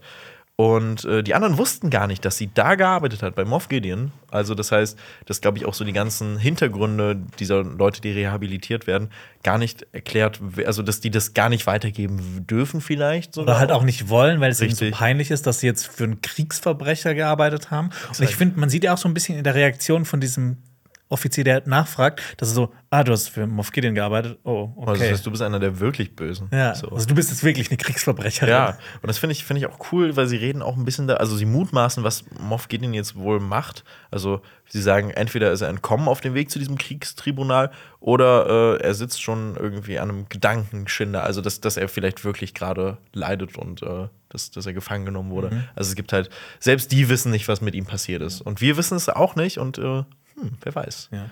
Gedankenschinder äh, ist übrigens im Englischen Mind Flayer und da habe ich direkt natürlich an How? Stranger Things gedacht. Stranger Things. Oh mein Gott, ja. Mind Flayer. ja, oh, Mensch. Ich finde, Flayer klingt auch sau cool. Mein Flair klingt auch cool als Gedankenschinder. Ja, Gedankenschinder. Ja, weiß das ich nicht. klingt wie Ich fände Gedankenschänder auch. Gedankenschänder. Fänd ich, fänd Ja. ich, ergibt ja auch irgendwo ein bisschen Sinn, weil er schändet ja schon deine Gedanken. Ich meine, Flay, Flay heißt ja Häuten meint Gedächtnishäuter, Gedankenhäuter. Keine Ahnung. Weiß ich auch nicht. So. Gedankenschinder. Ich finde, Gedankenschinder klingt, klingt aber auch so ein bisschen wie eine Nazi-Band. Wir sind Gedankenschinder. Wir sind die Vorband von den bösen Onkels. ja, es, ist, kann, es, ist, es kann sein. Ähm, sie stoßen dann alle auf die neue Republik an. So, oh mein Gott, du, geil, die neue Republik, wuhu. Wir dienen der neuen Republik. Ja, was auch so ein bisschen, ich, also ich weiß nicht, also ich, ich stoße auch selten hier an und sage, ich bin Bürger von Deutschland. Ja. Und ich bin, ja, nee, mache mach ich auch nicht. Ähm, Ich meine, das ist ja vielleicht auch noch so ein bisschen dieses Denken aus dem Imperium, weil die ja dann Ja. auch mal fürs Imperium gearbeitet haben. Vielleicht sind das einfach so sehr, sehr auf Regeln bedachte Menschen. Ja, das, ja, das kann, kann eben auch sein. Ja. Ähm. Oder sie geben halt nur so diese sozial erwünschte Antwort und so nach außen hin, ja, ich bin jetzt gut. Ja, ich bin jetzt, ich bin jetzt wirklich, ich bin jetzt gut, ja, und ich finde das, die neue Republik, die ist super. Ja, finde ich gut. Finde find ich, find ich auch toll. Ähm, und dann sagen sie auch noch so, dass, dass anscheinend sehr viele aus dem Imperium rehabilitiert wurden. Und das finde ich auch so eine krasse Sache, dass es wirklich so viele anscheinend sind. Und äh, sie sagen dann auch, ja, das Imperium hätte das nicht so gelöst. Die hätten uns einfach alle umgebracht. Ja. So, dieses, ach, die neue Republik ist so, so gnadenvoll. Ja, Ich weiß es nicht. Und äh, Elijah Kane fragt Dr. Pershing dann, ob, er, ob sie ihm ein paar Sehenswürdigkeiten mal zeigen soll. Und äh, dann wird auch noch sowas gesagt wie, es war ja nicht alles schlecht damals. Und ich finde, das ist auch irgendwie so ein Nazi-Spruch, ja, unter Hitler war ja auch nicht alles schlecht. Ja. Der hat ja auch die Autobahn gebaut, ne? Ah, genau. So, aber äh, dann erinnern sie sich trotzdem an ein paar schöne Dinge. Äh, Dr. Pershing erwähnt dann nämlich die gelben Reisekekse aus den Proviantpaketen. Und da habe ich nämlich äh, ein Meme oder äh, Ein was Meme. mitgebracht, Okay. an was Mhm. mich das erinnert hat. Glaubst du, das ist vielleicht so eine Hommage an dieses Meme oder diesen Spruch? Come to the dark side, we have cookies. Das wäre so, oh mein Gott, das wäre wirklich cool. ja. Also ich meine, es, es wirkt schon so ein bisschen, ich meine, es sind ja Reisekekse. Kommt eigentlich dieser Spruch her? Ich und der find- ist sowas von ich find den- 2005. Ich finde den so dumm und dämlich. Ja. Aber, ah, oh ja, genau. Ja, nee, mm, mm. ja, aber äh, ich find's cool. Ich find's cool. Ja. Also ich, Ich meine, das, es passt, passt ja 100% drauf. aber sind, aber sind es, warte, nennen sie es im Englischen auch wirklich Cookies oder eher Biscuits? Biscuits, ja. Siehst du? Ja. Komm zur dunklen Seite für ein Biscuits. hm, wir sind edel. Wir haben keine Kekse, wir haben Biscuits. Exquisit. Richtig, und dann, wenn es dann nochmal krasser wäre, komm zur dunklen Seite, wir haben Pralinen. ja. Komm zu den Rebellen, wir haben, ähm, Wir haben. Ja-Chips. wir haben Ja-Chips. Ja. Ähm, äh, dann gibt es einen Schnitt. Dann sind, äh, dann sind wir in äh, Dr. Pershings Apartment und er hört sich über ein Holopad einen Wikipedia-Artikel zu Coruscant an. Ja. Hast, hast du auch das Gefühl gehabt, dass, das, äh, dass er da auf das HoloNet zugreift? Also quasi das Star Wars Internet? Ja, habe ich, hab ich auch so gedacht. Mhm. Oder das ist halt irgendwie so eine Datei, die er da reingespielt bekommen hat und der musste sich die tagtäglich anhören, um alles über Coruscant zu wissen. Kann Ja. auch sein.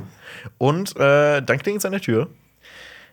Er sagt, ich komme, und dann steht er auf und er schaut sich in einem Spiegel an. Ja. Und ich habe gedacht, oh mein Gott, habe ich jemals einen Spiegel zuvor in Star Wars gesehen? Äh, ich habe gegoogelt und ich, ich, ich habe gegoogelt. Also, wüsstest du jetzt, wo man einen Spiegel in Star Wars sieht?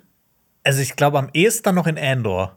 Ja, ja, ich habe dann nämlich gegoogelt und dann habe ich auch gesehen, in Endor gibt es anscheinend auch Spiegel und es gibt auch in Rebels und in Clone Wars auf jeden Fall Spiegel. Aber es gibt auch einen ganzen Wikipedia-Artikel über Spiegel in Star Wars. Ich glaube, das heißt dann aber auch nicht Spiegel, es heißt dann sowas wie ähm, Personalimitatoren. Nee, das heißt wirklich Mirror. Also, Ach, schade. ja. ja, aber das Personalimitator wäre auch schon cool. Oh. Oh, ich schaue. Egal. Egal. Ähm, er macht die Tür auf, niemand ist vor der Tür, nur eine Box voller gelber Reisekekse. Ich fand's auch super komisch, dass er einfach die Tür aufmacht, dass es keinen Türspion gibt, dass es keine Ja. Gegensprechanlage gibt, dass er einfach so straight die Türe aufmacht und macht so pfup, ist direkt auf. Und ich meine, da könnte sonst was passieren. Ich finde das so ein bisschen komisch. Es ist. Also ich, ich würde mich da nicht wohlfühlen. Ich mich auch nicht. Also ich brauche schon meinen kleinen Türspion. Also ich meine, es gibt ja auch nicht mal noch so eine Zwischentür oder sowas. Es Nee, gibt, es also es geht straight direkt- nach draußen. Straight und wenn da vor jetzt irgendjemand steht und dich umbringt, vor allem er weiß ja auch wirklich nicht, wer da ist. So. Ja. Also ich habe da, ich hab da gar nicht drüber nachgedacht, aber oh mein Gott. Also es ist nicht die sicherste Sache. Aber Aber du willst in Coruscant leben, ne? ja, nee, ja, Mann, der war doch eben, also der lebt ja auch nicht in der besten Klasse da. Ja, das ne? stimmt, also, ja. Deswegen, ähm, ich träume davon, richtig abgehoben da zu sein.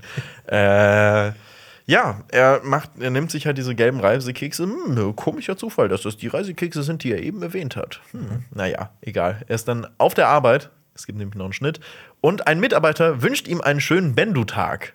Und ich habe nachgeguckt, äh, wie das Ganze so aufgebaut ist. Die äh, Star Wars, die galaktische Standardwoche besteht aus fünf Tagen. Ja. Und äh, der erste Tag ist der Prime-Tag. Dann gibt es den Centax-Tag, ähm, den Taungstag. Da habe ich übrigens noch herausgefunden, ich habe ja letzte Woche auch über die Taungs gesprochen. Das waren die Ur Ureinwohner von äh, Coruscant. Dann gibt es den Zelltag und den Bendo-Tag. Ja. Das ist der, der Sonntag, der, Freitag, der, Fre der Freitag, der letzte Tag. Aber die haben anscheinend keine Wochenenden. Wobei ich dann auch mal nachgeguckt habe, es gibt anscheinend auch einen Samstag in Star Wars. Also es ist ein bisschen. Ähm, Also die sagen quasi TG, nicht TGIF, sondern TGIB. Ah, ja, ja. Zu dumm. Thank God it's Bando-Tag. Wie kann man das. Der, oh mein Gott, das, das ist ja bei äh, boah, Last Friday Night äh, von, von Katy Perry singen die auch TGIF und dann, dann irgendwie äh, im Hintergrund und ähm, ich Ich sagte, die Leute, die das in Star Wars sagen, TGIB, das sind auch Leute, die, die äh, Come to the Dark Side, we have cooked. oh, ja, die ekelhaftesten Menschen von allen. äh, ja, so sieht die äh, galaktische Standardwoche aus, äh, so mal als, als, als Hintergrund. Ähm, er, dieser Mitarbeitende gibt ihm ein neues Set zum Archivieren und spricht ihn auch noch auf seine Rede an. Ja. ja. Ich hatte da sehr krasse 1984 Vibes in äh, diesem ich habe es mal Ministerium für Wahrheit genannt. Finde ich gut, finde ich gut. Weil dieser ganze Arbeitsplatz von Pershing hat mich an das Ministerium der Wahrheit in 1984 erinnert. Und da gibt es eben, das spielt ja alles in so einem totalitären Regime. Da gibt es dann einen Protagonisten, der heißt Winston Smith und der, der, der glaubt nicht so ganz an dieses Regime aber man kann das halt nicht zeigen, weil so jede, jedes Wort gegen Big Brother, genau, und gegen diesen Staat wird quasi geahndet und man wird halt einfach weggesperrt oder umgebracht. Oder man wird einfach, bekommt, wird gefoltert, bekommt eine Gehirnwäsche. Ist ja auch alles Teil des Romans. Kann ich auch jedem empfehlen, das zu lesen. Das ist ein großartiges ist Buch. Und auch und der, der, Film. Film der ist großartig, genau. Und genau dieser Winston Smith, der arbeitet, arbeitet in dem Ministerium für Wahrheit und er ähm, passt alte Zeitungsberichte an die Parteilinie an und ändert damit quasi so ein bisschen die Vergangenheit. Und hier erfahren wir dann auch später, dass das auch so ein bisschen ist. Er soll etwas archivieren, aber das wird gelöscht.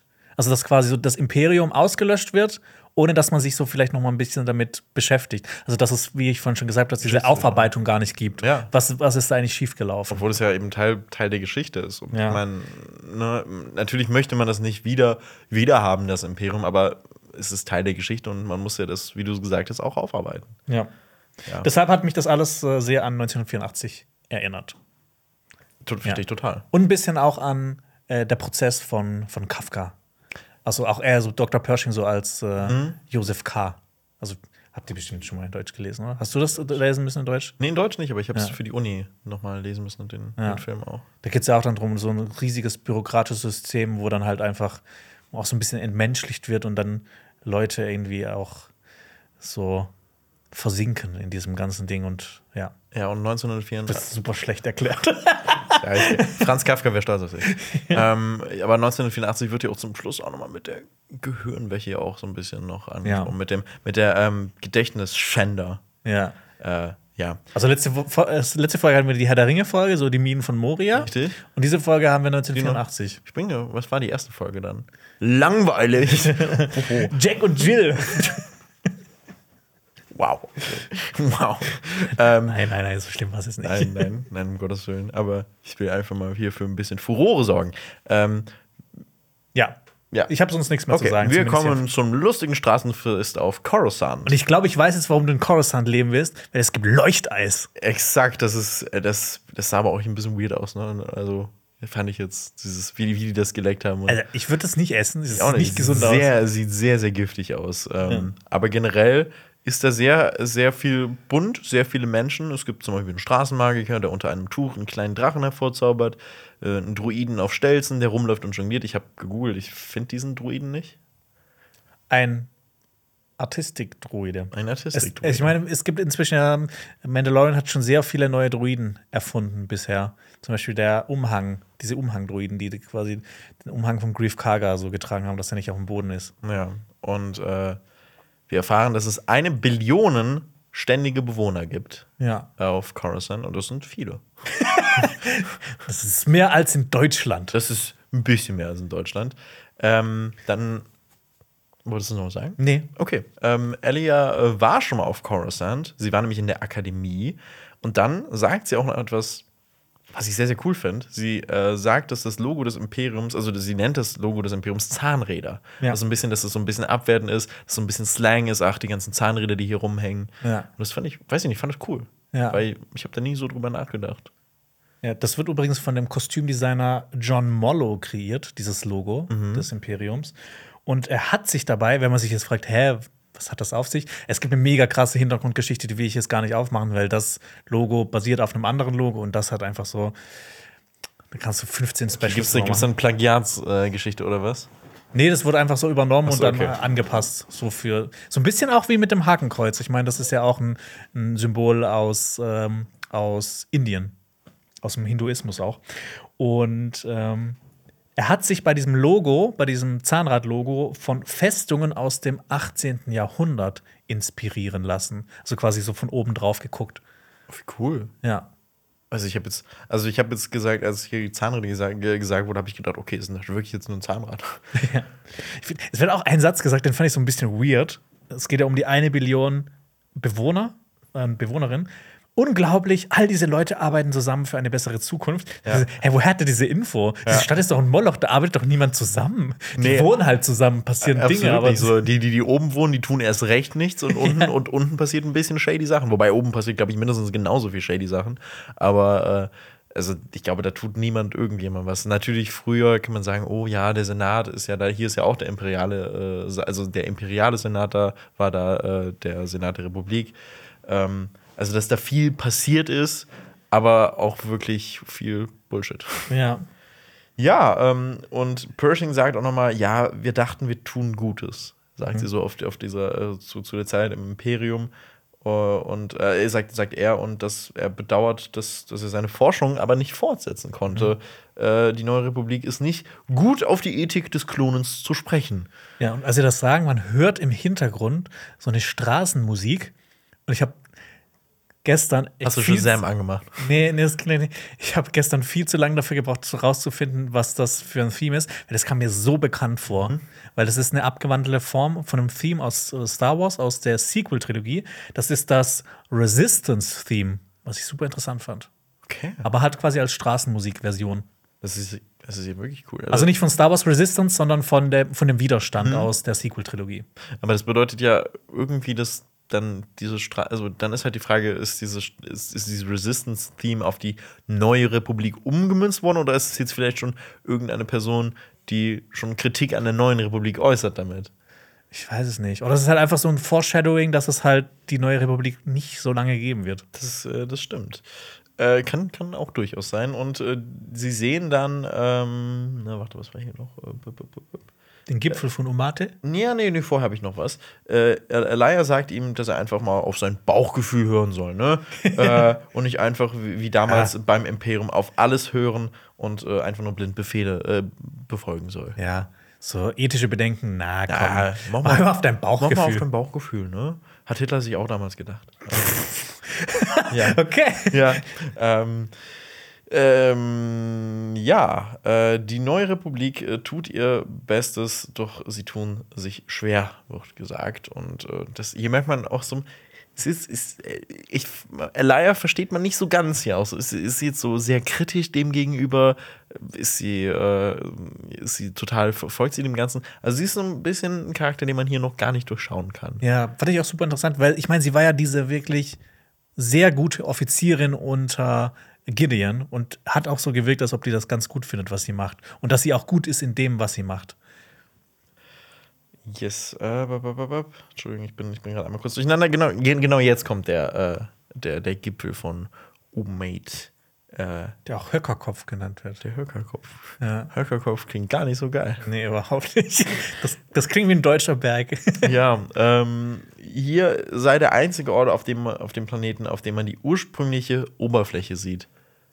Finde ich sau cool. Finde ich auch unfassbar cool. So dieses, du denkst ja gar nicht, dass es so eine Landschaft gewesen ist auf Coruscant. Ja. Und dann siehst du, okay, gut, das ist eigentlich ein riesiges Gebirgsplanet, der sehr viel Natur hatte. Und da haben die jetzt einfach diese riesige Stadt hingebaut. Ja, ich meine, das geht ja auch direkt wieder das Kopfkino an. Stell dir vor, die Erde ist auch so ein Stadtplanet und diese Spitze ist die Spitze vom Mount Everest, der 8848 Meter groß ist. Ja, es ist, es ist halt schon, schon krass, wenn man darüber nachdenkt.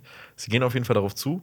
Ähm, äh, sie, äh, ähm, ähm, Elia fragt ihn, wollen sie ihn berühren? Und dann äh, fragt er, Das klingt, das klingt aus dem Kontext gerissen. Oh. Wollen Sie ihn berühren? Es ging, ging wieder sehr sexuell. ähm, aber, aber dann sagt Dr. Pershing, ist das denn erlaubt? Und äh, dann sagt Elia, das ist nicht das Imperium. Hier auch nochmal so gesagt, okay, es ist definitiv alles besser als Imperium.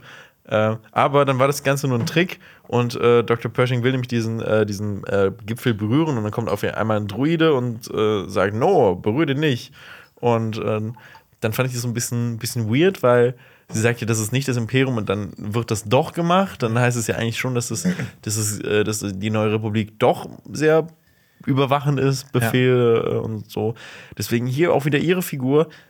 Äh, verstehe ich immer noch nicht so. Also, ist, ja, also ist, ne, ist sie so eine Opportunistin, die sich jetzt Richtig. mit der neuen Republik engagieren will? Oder arbeitet sie im Geheimen dann doch gegen die neue Republik? Richtig. Das ist also die Frage. Ja, aber das würde mit dem Ende natürlich auch wieder so ein bisschen, bisschen darauf hinauslaufen, dass, dass sie ihn so ein bisschen dahin gelenkt hat. So dieses, mhm. okay, guck mal hier, sie sind ja eigentlich böse ähm, und wir oder oder setzt seine Forschung durch. Aber ja, da kommen wir dann gleich noch zu. Äh, dann gehen sie auf jeden Fall weiter und Alaya sagt, dass sie ihn äh, ein Photon Frizzle spendiert und das ist einer der beliebtesten Cocktails auf Coruscant und uh. ist ähnlich wie Bubble Tea. Ja? Ja, habe ich gelesen. Es ist ähnlich wie Bubble Tea, weil da so kleine Bläschen drin sind und alles. Also und äh, in Dex Dinner. Genau, in Dex, Dex Diner. Dex Diner geben. Kann man den ja, äh, äh, ja sehen und. Äh ich meine, das ist ja dann. Ich habe das mal gelesen. Was ist eigentlich mit diesem Dexter äh, Jetster passiert. Das ist dieser, dieser Diner-Besitzer, der Obi-Wan Kenobi im äh, Episode 2 hilft. Die Armen. Genau, und der dann quasi hilft ihm, diesen, diesen Dart da zu identifizieren. Und äh, es wird dann auch so in den Legends, ich bin mir nicht sicher, ob das alles Kanon ist, ähm, wird das dann auch so erzählt, dass er dann irgendwann auch, auch in Widerstand gegangen ist und dann versucht hat, auch so Jedis rauszuschleusen nach der Order 66 und dass er dann halt auch, dass sein Diner zerstört wurde. Und vielleicht ist das so ein kleiner Hinweis, dass er überlebt hat und sich vielleicht ein neues Diner hingesetzt hat. Das wäre wirklich cool, weil ich liebe Dex. Ja. Dex ist auch wirklich so ein krasser Fanliebling und äh, ich würde ich würd ihm wünschen, dass er wieder da ist. Ja. Auf jeden Fall sehen wir jetzt eine Szene, in der Dr. Pershing von einem Druiden gefragt wird, ob er denn auch irgendwelche Gedanken gegen die neue Republik hätte, ja. gegen neue Mit äh, gegen andere Mitarbeitende. Und das fand ich auch ein bisschen, bisschen krass, so dieses, dieses, okay, wir, wir, wir hinterfragen jetzt erstmal, ob du wirklich böse Gedanken hast, was aber auch irgendwo verständlich ist, Leute, die vorher beim Imperium gearbeitet haben, dass man immer mal so einen kleinen Roundup-Check macht, aber da werden ja auch wirklich äh, diese Standardfragen gestellt. Ja, das ist halt auch, auch interessant, dass das halt ein Druide macht und kein Mensch, weil das, das ist dann auch wieder so ein bisschen entmenschlicht alles. Ja. Und ne, ich will natürlich jetzt nicht Druiden klein reden, weil die, die sind ja auch cool. sehr menschlich oder sehr, also sind schon so Personen in, in, Star Wars. Aber es ist halt schon so ein bisschen, das hat mich an eine Szene aus Blade Runner 2049 erinnert. Hab ich immer noch nicht Ja, da gibt es halt auch so, so einen Test, wo dann quasi einer der Replikanten quasi so das ist wie so ein Gesinnungstest. Okay. Ich meine, das ist ja hier auch ein Gesinnungstest, ähm, den da machen muss. Ich habe auch gedacht, das ist jetzt ein Bewährungshelfer-Druide oder was? Also noch eine neue Art von Druide. Ja, es, es gibt für alles einen, einen Druiden. Ja, aber ne, das eine, eine ist halt, ne, dass das ein Druide macht und dass im Prinzip diese Antwort, wie sie rübergebracht wird, so gefühlt egal ist. Also er könnte jetzt auch so richtig wütend sein und sagen, nein, oder so, so ironisch sagen, so, nein, das finde ich jetzt gar nicht so. Und ich hätte, ich hätte das Gefühl, dass dann trotzdem, dass er durchkommen würde. Also, dass sich die neue Republik gar nicht so sehr dafür interessiert, dass, da, dass das wirklich so aufgearbeitet Sondern wird. einfach nur, okay, wir setzen Androiden hin, haben, haben, haben keinen Bock, da irgendwelche Arbeitskräfte, also menschliche Arbeitskräfte oder äh, Lebewesen hinzuschicken, die diesen Job machen, sondern. Ja, und das ist halt der Wahrheitsgehalt von der Aussage gar nicht so gecheckt wird. Ja. Was halt ein Mensch ja wahrscheinlich eher erkennen würde, das behaupte ich jetzt einfach mal, wenn jetzt gegenüber jemand sitzt, der da sagt so, ach, das finde ich ja ganz fantastisch jetzt, ja. Ja, Gut, dann äh, würden wir über zu deinem Teil. Genau. Gehen. Wir gehen zurück in die Amnestieunterkunft. Äh, Pershing ist gefrustet und redet mit Kane darüber. Und wir bekommen mal wieder serviert, dass seine Forschung so wichtig für die neue Republik ist und das alles ändern würde. Ähm, ich finde, das ist halt nur ein vorgeschobenes Argument. Der, der, Typ, das ist einfach seine Leidenschaft, der will das einfach machen, der will. Äh, ich meine, die Wissenschaft, das ist so sein Ding. Aber da habe ich auch beim Man's Health gelesen.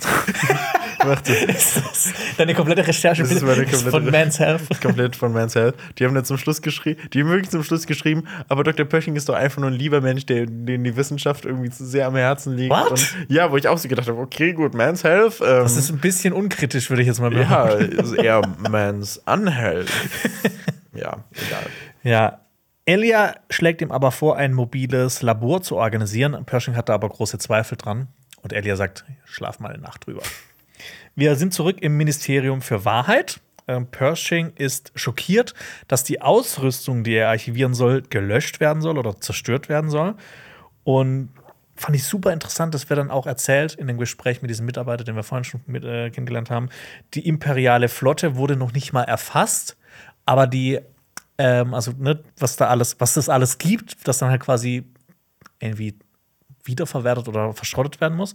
Und dass jetzt erstmal die Allianzflotte dran ist. Und das fand ich super interessant, dass die, die komplette Flotte der Rebellenallianz oder vielleicht die komplette Flotte aufgelöst haben, was für mich dann so ein bisschen der Grund dafür vielleicht ist, dass die erste Ordnung überhaupt gegen die neue Republik so gut bestehen konnte, weil die neue Republik hatte ja anscheinend keine Flotte mehr, weil die nach dem Krieg einfach verschrottet wurde.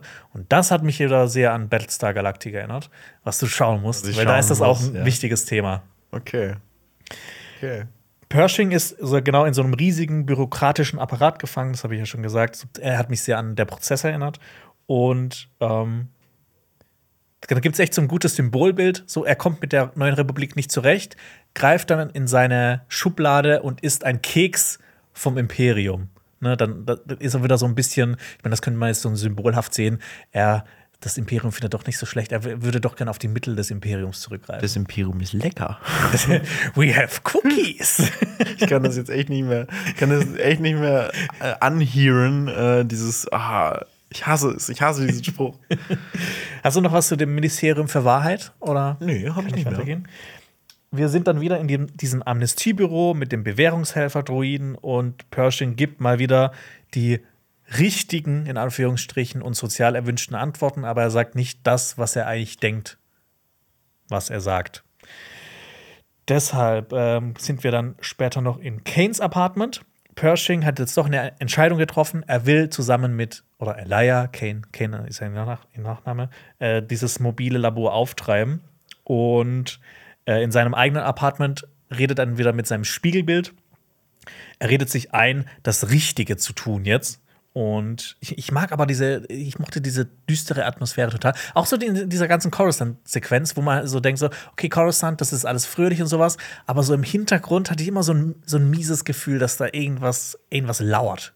Das mochte ich total gerne. Ja, das ist, ich finde, das ist generell omnipräsent auf, auf Coruscant, überall. Also nicht nur auf den unteren Ebenen, wo es offensichtlich ein bisschen fragwürdig zugeht, sondern überall. Also ich meine, auch in diesem Wohnungsdistrikt ist ja auch alles relativ dunkel gehalten und es hat auch, ich finde, Andor hat das Ganze noch mal ein bisschen steriler äh, äh, gezeigt und hm, ich, ich ja. weiß, es sind, finde ich, auch zwei unterschiedliche Coruscants in, ja. in Andor und in hier. Ja, das ist halt auch ne, bei, bei Andor war es ja auch so, ich meine, in dieser Stadt, auf diesem Planeten leben eine Billion Wesen aber du siehst halt teilweise dann so Einstellungen, das ist einfach verlassen, komplett verlassen. Und das, das wirkt halt super creepy, wenn so eine Stadt, wo eigentlich Menschen leben, verlassen ist. Ja, das ist also vor allem eine Billion Lebewesen und dann ist da, wie kann da was verlassen sein? Ja.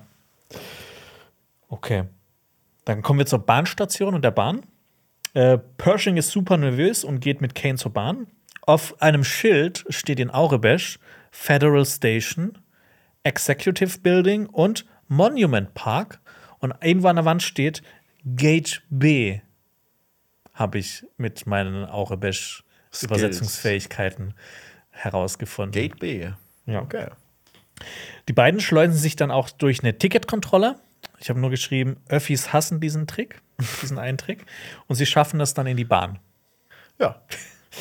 Ähm, genau, in der Bahn treffen sie dann auf diesen, dieses Wesen, was ich jetzt nicht bestimmen konnte, was es ist. Und äh, Elia Kane sagt ja sowas ja, Tauungstage, die nerven. Ich meine, es ist der dritte Tag der Woche. Das ist, äh, das noch mitten so in der Arbeit. Ich hätte, ich hätte eher, ich hätte eher gedacht, dass ähm, ich, ich habe, ich habe anfangs, also ich habe erst danach äh, diese Wochentage heraus, herausgesucht. Ja. Ich habe da gedacht, das wäre der Montag. Ja, ich hätte auch eher gedacht, Montag ist so. Aber anscheinend ist der, ist, der, ist der dritte Arbeitstag wirklich der, der nervigste. Ja. Vielleicht mögen die auch einfach keine Tauungs. Ja, das kann auch sein. Genau. Ähm, die beiden reisen zum Beseitigungslager des Imperiums. Und ich finde es auch ganz schön naiv, dass Pershing jetzt erst fragt, als er in der Bahn ist, wo bekommen die das eigentlich her?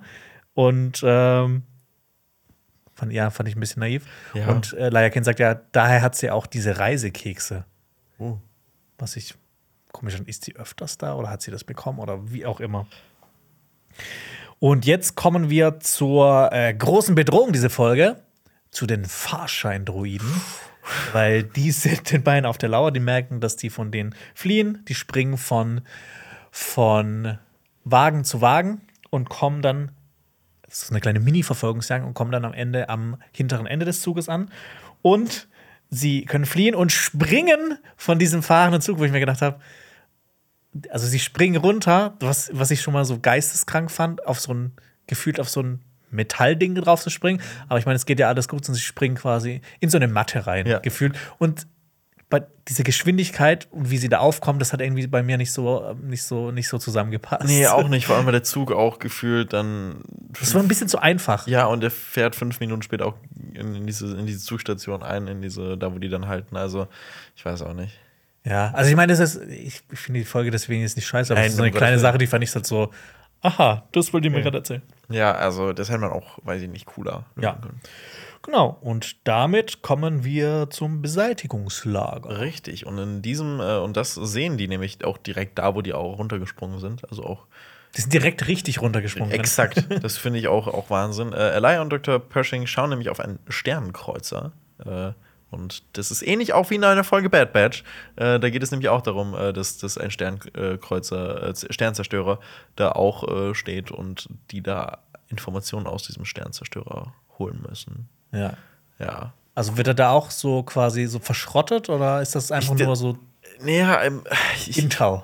Ich, ich, ich um, das, ist, das ist eine gute Frage. Ähm, ich glaube, also ich glaube, es wird gar nicht so genau erklärt. Ich, entweder er wird zerstört oder er wird überarbeitet und vielleicht wollten die die Informationen daraus löschen, weil es geht auch um shady Arbeit vom Imperium. Aber, aber ja, es, ich finde, es gibt aktuell sehr viele äh, Parallelen zwischen Bad Batch und Mando. Das wollte ich nur gesagt haben. Ich fand aber diesen Anblick von diesem Sternzerstörer-Friedhof war fantastisch. Fand ich auch wirklich cool. Es gibt auch noch, wenn ihr bis zum Ende der Folge schaut, in den Concept Arts, in den Credits gibt es auch noch mal so eine, so eine andere Aufnahme davon. Und ich meine, dieser Planet, ne, der ist ja so fucking groß, aber diese, diese, diese Werft oder diese, Ja. dieser Schrottplatz, muss- der muss ja riesig sein, dass eben so, ich glaube, riesiger in Stern. dem Concept Art sind sechs Sternzerstörer ähm, so quasi so äh, zwei mal drei angeordnet. Für mich ist so ein Sternzerstörer schon ein gigantisches Teil. Ja. Also so, ich glaube, da kann man auch, weiß ich nicht, bestimmt eine halbe Stunde von dem einen Ende auf zum anderen laufen, Ja. gefühlt. So.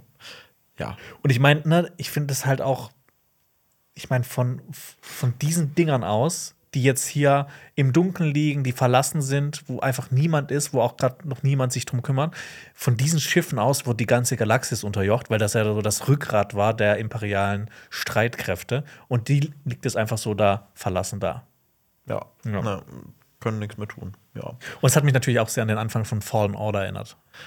Da werden ja auch die Venator-Sternzerstörer decommissioned. Ich muss, also ne, ich, ich verstehe, wenn man Fallen Order liebt. Ich, ich finde Fallen Order ist auch super. Aber weißt du, was mich an Fallen Order wirklich komplett wahnsinnig gemacht hat? Die Haben scheiß Karte.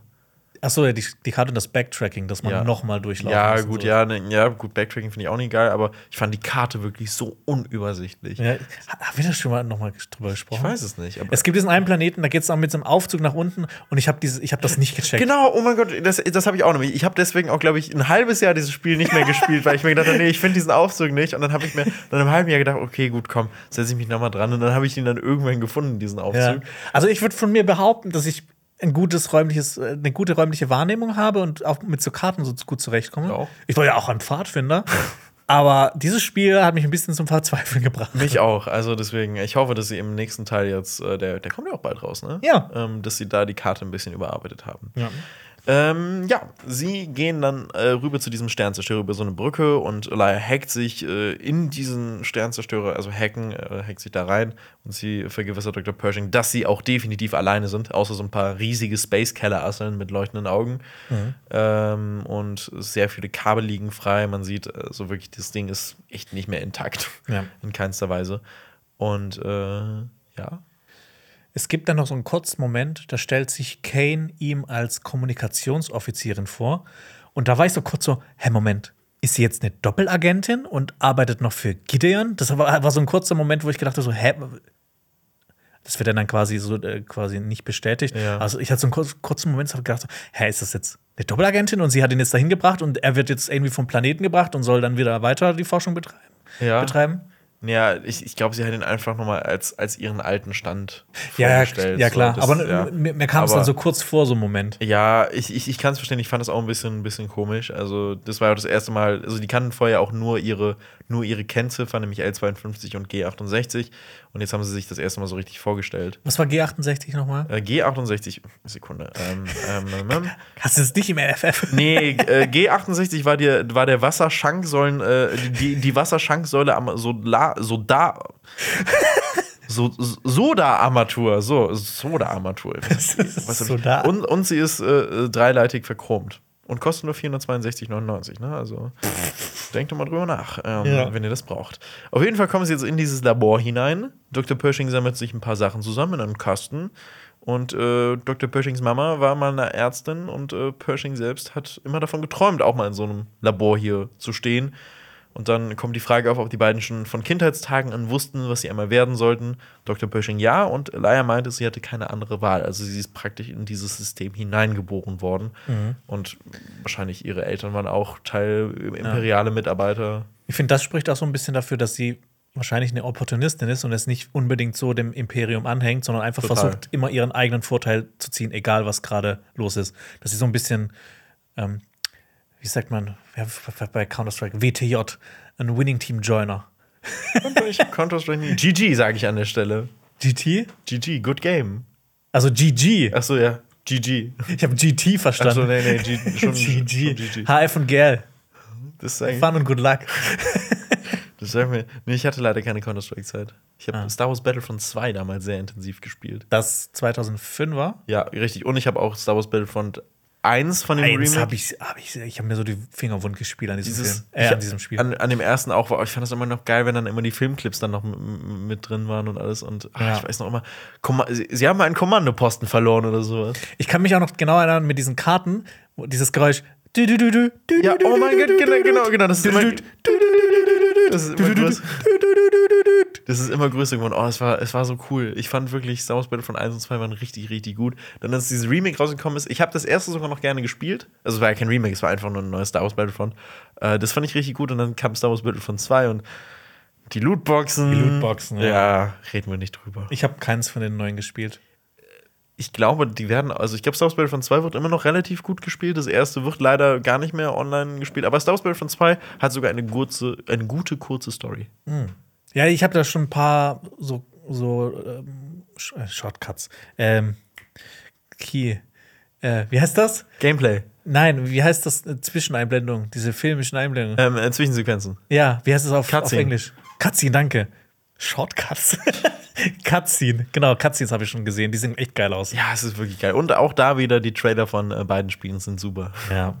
Äh, ja, genau. Wie sind wir da gelandet? Keine Ahnung. Auf jeden Fall äh, hören Sie, dass, äh, dass es hören Sie Geräusche auf diesem Sternzerstörer und Sie bekommen mit, dass der durchsucht wird und dann laufen Sie davon. Und dann frage ich mich, warum haben Sie offensichtlich Ihre Taschenlampen an, äh, in, in, damit Sie noch besser gesehen werden? Ja. Also, das fand ich ein bisschen dumm, vor allem weil alles echt gut ausgeleuchtet ist und diese Taschenlampen echt unnötig waren. Ich finde, das ist äh, so eine Inszenierungssache. Man muss ja das auch als Zuschauer das sehen. Also man muss ja sehen, ne, es Ja. kann nicht in absoluter Dunkelheit spielen, Ja, außer es ist natürlich irgendeine Netflix-Produktion. Shots fired! Deshalb, ja. Wobei in der Netflix-Produktion würde man nicht sehen, dass die Shots fired sind, weil alles so dunkel ist. Nee, man würde nur die Shots sehen. Nee, noch nicht mal mehr die. Es ist einfach nur Ja, ist nur dunkel. Bild. Ja, stell dir mal vor, Star Wars würde von Netflix produziert werden. Wir hätten nichts gesehen. Das kann sein, ja. Ja. Nur so Artefakte, so Bildartefakte. Ah, nee, Netflix. Äh, äh, tut bitte was in neuer Herrlichkeit.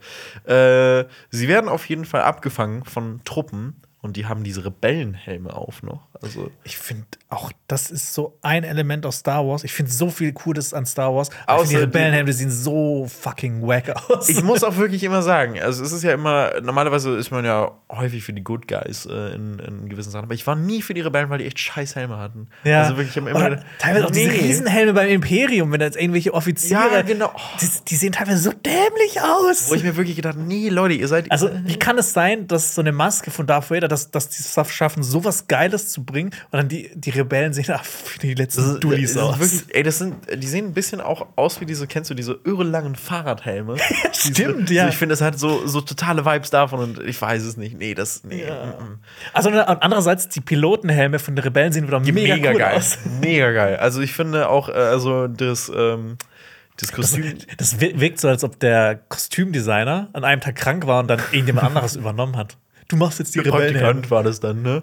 Und so, ach ja, gut, äh, ja. Ja, Mhm. gut. Ja, sie werden auf jeden Fall äh, abgefangen von diesen, äh, von diesen Truppen und es stellt sich heraus, dass Elia Dr. Pershing verraten hat und ihn in einen Hinterhalt gelockt hat. Dr. Pershing wird daraufhin verhaftet und äh, äh, Elia nimmt sich diesen, diesen Koffer an sich. Und dann gibt es einen Schnitt. Wir sehen einen Kalamari, äh, der Dr. Pershing aufweckt. Und er ist an einen Gedankenschänder, ich nenne jetzt nur noch Gedankenschänder, angeschlossen. Aber das ist in der Tat gar kein Gedankenschänder, das ist ja nur ein 602 Mitigator. Klingt netter. Finde ich auch. Also auch so, ne, ich meine, das ist jetzt so richtig serious dark shit. Das ist so im Vordergrund, ne? Das wird alles so nett und Mhm. höflich und es wird alles gut. Man hört auch so eine, so eine ganz äh, so eine, so eine beruhigende Musik im Hintergrund. Ja. Und da ging das auch so, da, da hat mir, hat mir richtig so die Nackenhaare aufgestellt. Ich fand, das war auch wirklich eine, es ist ja eigentlich auch eine unfassbar schlimme Szene Ja. eigentlich. Und ich meine, das, ne, die neue Republik will jetzt Pershings Gehirn waschen von imperialer Indokti- Indoktrination. Also ist das ja im Prinzip eine neue Indoktrination, Ja. bloß von der neuen Republik. Ja, es ist, es ist, es ist komplett. äh, es ist Was, was du vorhin gesagt hast, ist ja einfach so, so ein bisschen auch trotzdem wie das Imperium, die neue Repub- Ja, Republik. äh, einfach nur nett, nett angemalt. Ja. Und äh, ich finde es auch toll, wie hier gesagt wird, ja, also das kann bei verminderter Spannung, kann es traumatische Erfahrungen mildern. ja. So, Aber ist das. Wo ich mir so. Also es ist halt einfach nur schön geredet, äh, wie, Ja. äh, wie Leute halt eine Gehirnwäsche bekommen. Ja. Ähm, dann wird auch noch gesagt, ja, du siehst schöne Farben, hörst leichtes Summen und erfährst ein tiefes Gefühl der Erleichterung. Und dann sagt Dr. Pershing zu Recht, sie löschen mein Gedächtnis. Ähm, und dann sagt äh, der Mon Calamari, natürlich nicht, wir sind ja nicht das Imperium, mein Junge. So dieses, Ja. oh nein, wir sind nicht die Bösen. Vor allem, er sagt ja auch selber, dass er das selber diese Behandlung hatte. Deshalb Ja, ist genau. er nicht die Instanz, die sagen kann, dass das okay ist. Exakt so. Also, nee, es ist ein bisschen. So ein bisschen ne, wie, wie, ähm, wie so eine, ähm, wie heißt das, wenn man. Oh, ich habe heute echt einen Hänger, was okay. Worte angeht. ist okay. Ähm, Finden es heraus. äh, wenn man hier mit, der, mit, mit so einem Hammer und so einem Ding da rein. Mit dem Hammer was? Äh, was die früher gemacht haben. Äh, Shutter Island. Ach so, ähm, oh, äh, äh, Wort, wie, Worte, Worte, Deutsch. Worte, ich. Ähm, tschick, tschick. Patrick in der Kamera. oh nein, wir sind, wenn ihr es wisst, sagt es ich, uns. oh, ich, ich reg mich jetzt schon so auf. Ich, Okay, ich werde das ja. in den Kommentaren lesen und dann mir denken so, oh, Ist es okay? Es ist, aber. Nee, ich weiß es ja auch nicht, wir sind dumm. Aber, aber bitte, bitte. Votet den ganz nach oben, damit wir den auch sofort sehen. Ja, ähm, dann kommt dieses Meme, was ich gesagt habe. Denn, ähm, der. Ah! Lobo- Lobotomie! Lobotomie. Lobotomie, danke, Lobotomie. Patrick. Oh Gott. Lobotomie. Dankeschön. Danke. Wir sind, wir sind unwissend. Ja. Oh. Also genau, für mich wirkt das so ein bisschen wie so eine Lobotomie, wenn er einfach, man wird so gefügig gemacht, Ja. sage ich jetzt mal salopp. Es ist, halt, es, ist halt, es ist halt schon wirklich so. Also es ist, es ist ja wirklich eine totale Gehirnwäsche. Und Dr. Pershing erkennt das und er sagt auch, it's a trap. Äh, und das ist relativ. Ich finde, das ist nun mal wirklich ein eindeutiges Meme, wenn Mon Calamari daneben steht und äh, das eine Anlehnung an dieses berühmte Is a Trap-Meme von Admiral Akbar ist. Deswegen, also ich fand, das war schon, war schon eindeutig. Ich muss sagen, ich gucke Star Wars immer auf Deutsch, weil ich damit aufgewachsen bin, weil ich die Synchro auch toll finde.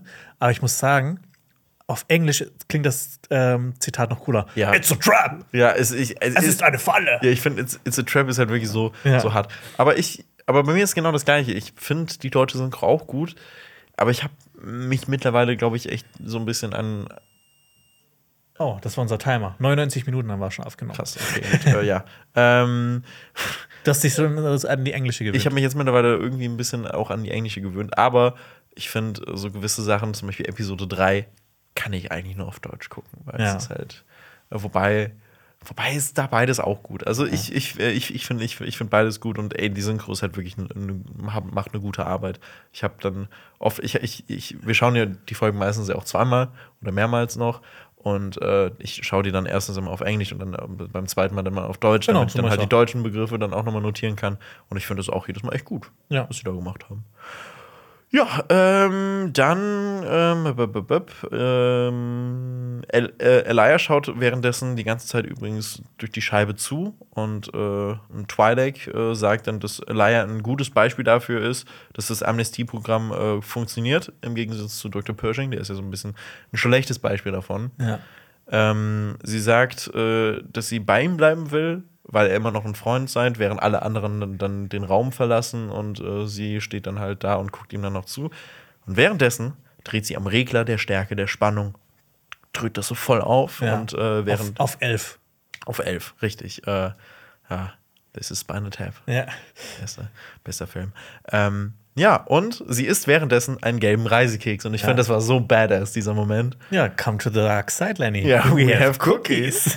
oh. Glaubst du, ich meine, das ist ja dann vorbei. Glaubst du, das war jetzt einfach nur so ein kurzes, so eine Kurzgeschichte aus dem Star Wars Universum oder glaubst du, Pershing und Elijah Kane kommen noch mal in irgendeiner Art vor, in irgendeiner Form vor?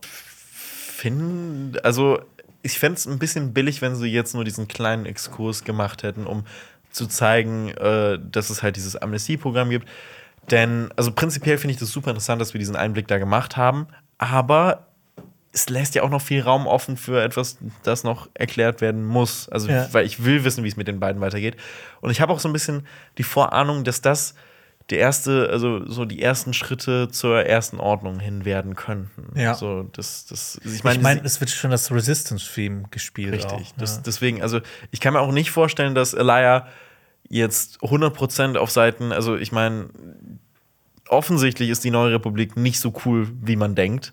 Ähm, aber ich glaube trotzdem nicht, dass Elia 100% hinter der Neuen Republik steht. Ja. Das sieht man ja auch hier schon, dass sie heimlich halt auch bei Dr. Pershing das Ding auf 11 dreht. ja. Ja. Ähm, ja, und dann äh, beend, äh, wird diese Szene darin geendet, dass äh, Dr. Pershing bei voller Stärke da leidet. Und wir bekommen einen Schnitt und wir sehen Mando mal wieder. Ja, Wahnsinn. stimmt, das stimmt. Den gibt es ja auch Das noch. ist der Mandalorian heißt Richtig, äh, die, diese genau, Serie. Genau, ähm, aber ich hab, wir beschweren uns trotzdem nicht da, darüber, dass das hier äh, sehr viel nicht um Mando ging in dieser Folge. Nee, gar nicht. Ähm, und Mando reist auf den Planeten X, den du ja am Anfang in der ersten Folge Planet X getauft hast. Ich habe dann mal geguckt. Es gibt Tora Liga. Richtig. Tor, Tor, ah, Tora Liga 5. Ja. Oder Planet X. Ja. Ähm, ich habe aber übrigens mal geguckt, es gibt einen Planeten X in Star Wars. Oh, Ja. okay, ähm, dann ist es nicht Planet X, dann ist es richtig. Tora Liga. Richtig, genau. Äh, nämlich Zegava oder Planet X wird er auch genannt. Und ist tatsächlich ein existierender Planet im Outer Rim.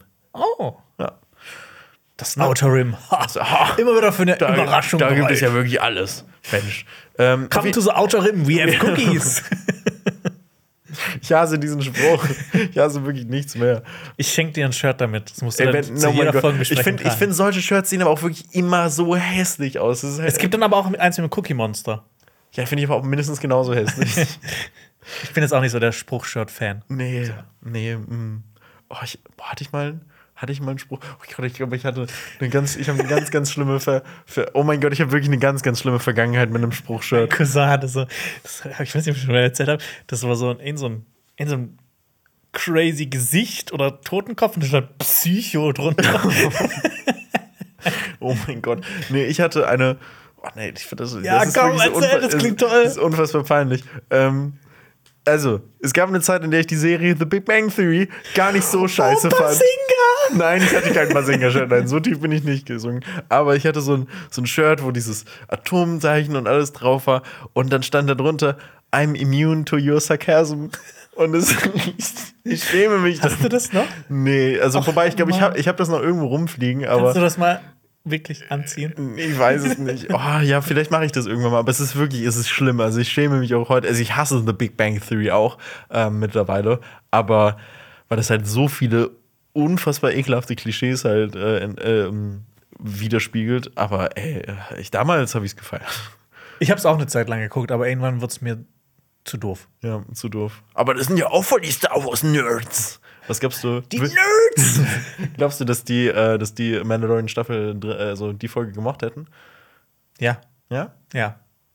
Glaubst du das? Einfach, ja, ich habe keine Ahnung. Okay, okay, gut. Ja, kommen wir zurück zu Mando und Bo. Äh, die ähm, fliegen nämlich auf Planet, äh, nicht Planet X, sondern äh, Tora Liga 5. Und äh, Mando bringt Bo in ihr Mandalorian-Versteck. Äh, er sagt, es sei einfacher, wenn sie den Helm die ganze Zeit noch aufbehalten würde, weil, ähm, ja, das machten halt Die sind allergisch, die, die Children of the Watch. Richtig, diesem Helm abnehmen. Richtig. Und sie werden von verschiedenen Mandalorianern erwartet. Da ist zum Beispiel so ein Tank-Mandalorianer, der spricht sie an und sagt: äh, Haswisla ist das. Stimmt, oh Gott, ja. Oh Mann, bin unwissend. Äh, sagt, dass sie verstoßen seien. Mando entgegnet, dass er in den lebenden Wassern gebadet hat. Und dann wird hier gesagt, das kann doch nicht sein, die, die sind doch verseucht. Und Mando sagt dann, nee, das sind, seien nur Lügen, damit die Mandalorianer im Exil bleiben. Und das fand ich auch ein, so einen krassen Satz, so dieses, ne, dass es so eine Geschichte ist, damit die Mandalorianer, Mandalorianer klein gehalten werden. Und äh, Bo kann bezeugen, dass Mando in den lebenden Wassern gebadet hat und sie stellt sich vor und sagt, dass sie vom Kreis-Clan kommt und äh, die finden das alle nicht so geil. Ja. Ähm, weil der Kreis-Clan ist so ein bisschen, ah, ja, so, hm, nee, nicht so, nicht so gut angesehen. Und äh, Mando sagt aber, dass äh, yo, er beweisen kann, dass er in den lebenden Wassern gebadet hat, weil er hat eine Probe von dem Wasser mit. Und dann werden sie in diese Höhle reingeführt und da wartet auch schon die Waffenmeisterin auf sie und die überprüft dann, ob das Wasser wahr ist. Das ist so dieser Moment, das ist Bo-Katan voll peinlich. Dann sagt sie nämlich, ja, der ist doch runtergefallen, ich habe ihn gerettet. Das Opfer. also, das sagt sie nicht so, aber so im übertragenen Sinne so, stellt sie ihn vor der ganzen Mannschaft bloß. Das wäre wirklich so cool. Das wäre wirklich so, ja, und dann ist der Idiot, ne, der ist da runtergefallen, der, die Lusche. Ja. Ja, ähm. Äh, die Waffenmeisterin überprüft dann, ob das Wasser ne, das, das echte Wasser ist. Die schüttet das dann in äh, ein weiteres Wasser und äh, sieht dann, dass das Wasser so blau wird. Und äh, also muss es stimmen, ne? Ja. Ja. Wir sind so schlau mit unserer krassen Fantheorie. Ne? Sind- ja, das ist Wahnsinn, ne? Das ist, äh, ist wirklich Deep, Deep Dive war das in Ja. die lebenden Wasser. Ähm, ja, Literally ein Deep Dive. ja, ne, das war wirklich ein Deep Dive. Ähm, Mando ist jetzt rehabil rehabilitiert und alle sagen, jo, das ist der Weg. Auch Bo-Katan müsste jetzt rehabilitiert sein, weil sie auch in den lebenden Wasser gebadet hat und den Helm seitdem nicht mehr abgenommen hat.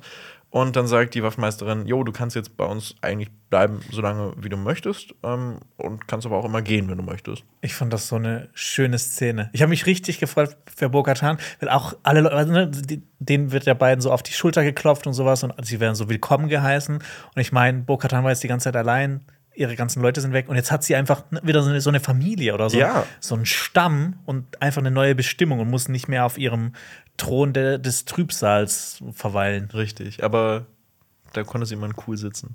Ja. Ähm, auf jeden Fall endet dann diese Folge damit, dass es so einen Schnitt zwischen Bo und dem Mythosaurier-Schädel in, in dieser Höhle gibt. Und ich finde, das zeigt auch noch mal ein bisschen, dass sie auch jetzt nicht 100% weiß, was sie jetzt machen soll. So, oder, oder, oder was, was sie im Schilde führt. Ob sie halt wirklich jetzt diesen. Sie erzählt ja auch da wieder nichts von dem Mythosaurier. Ja. So. Vielleicht, aber das kommt noch irgendwann. Ich glaube, das Ich glaube auch. Ja, das, Äh, ich meine, deine Theorie mit auf dem Mythosaurier reiten bei der großen Schlacht von Mandalore. Ich ich cool. habe das Gefühl, das wird Ich hoffe passieren. auch. Ich hoffe auch. Ich bin auf jeden Fall down dafür. Ja, dann schreibt gerne mal ihr da draußen in die Kommentare, wie ihr die Folge fandet. Und dann würde ich sagen, Lenny, wie fandst du denn die Folge? Es hat sich jetzt angehört, als ob du die ganz solide fandst. Ne? Ich fand die, ich fand die in der Tat ganz, ganz solide. Ich fand die super cool. Cor ich finde Coruscant immer cool. Also ich Ja. finde, ich finde das, äh, ich kann eigentlich wirklich eine gesamte Serie auch mal auch auf Coruscant eigentlich sehen. Ähm, ich finde es auch schön, dass die Neue Republik halt eben auch ihre Schattenseiten gezeigt äh, werden und dass es gar kein so cooles System ist und dass wir noch mehr Graustufen in Star Wars reinbekommen, das finde ich super toll. Auch wieder neue Ideen mit dem Amnestieprogramm, dass wieder so viel erklärt wird. Und das finde ich richtig, richtig cool. Auch, dass Dr. Pershing ähm, eine super interessante Figur ist, der prinzipiell gute Ansichten hat, aber eigentlich auch voll der Weirdo ist. Und ich finde es ganz cool. Man's Health hat geschrieben, dass er eine Andor-eske Figur ist. Und da frage ich mich, heißt das jetzt einfach, dass jede Figur, die ein bisschen mehr Tiefe hat, dass die direkt Andor-esk ist? Also, das finde ich ein bisschen, finde ich ein bisschen krass, aber ich sehe es auf jeden Fall. Und ich glaube, dass dieses gesamte Klonverfahren und äh, dass das noch viel für die Zukunft von Star Wars bedeuten könnte. Und ähm, ich bin wirklich, wirklich, wirklich gespannt, in was für eine Richtung. Ich habe immer noch keine Ahnung, in welche Richtung Mando Staffel, äh, äh, Staffel 3 jetzt gehen wird. Außer irgendwas mit Mandalore und Mythosaurier. Richtig. Ja, oder, oder noch mehr über Coruscant. Wir wissen es nicht. Ja. Ich kann auf jeden Fall nur sagen, ey, Coruscant ist immer cool. Von mir gibt es äh, 8 von 10 Punkten.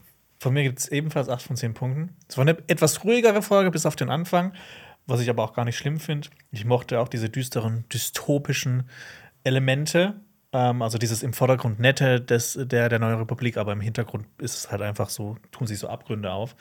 Ähm, ich fand diese neuen Elemente mit dem Amnestieprogramm und ähm, dass das ehemalige im- Imperial in die neue Republik eingegliedert werden, fand ich einfach super interessant als, als Thema und habe ich auch noch nie so dran gedacht. Und ich mag das einfach, wenn ich so überrascht werde. Und ähm, so diese gesellschaftlichen, politischen Themen liebe ich eigentlich auch an Star Wars. Und gerade in Andor hat man ja auch viel davon mitbekommen. Ähm, und jetzt hier auch noch ein bisschen mehr. Finde ich auch toll, dass, dass diese Serie so als Vehikel genutzt wird, halt nicht nur um Mando zu zeigen, sondern halt auch um andere Ecken zu zeigen des Star Wars-Universums. Und ansonsten, ähm, ich fand auch Pershing super interessant. Außer natürlich, dass er die ganze Zeit sagen will, ich will doch nur helfen, ich will doch nur helfen. Und ja, hat mir sehr gut gefallen. Wie gesagt, 8 von 10 Punkten. Ja. Dann freue ich mich. Äh, dann sehen wir uns nächste Woche wieder. Ja. Selbe Stelle, selbe Welle. Hört jetzt gerne noch weitere Podcasts an. Zum Beispiel haben wir letzte Woche einen gemacht mit dem wunderbaren Titel Die stöhnende Myrte und die verbotene Tür. Hört da gerne rein und dann hören wir uns äh, nächste Woche wieder spätestens. Macht's gut. This is the way. Das war ein Podcast von Funk.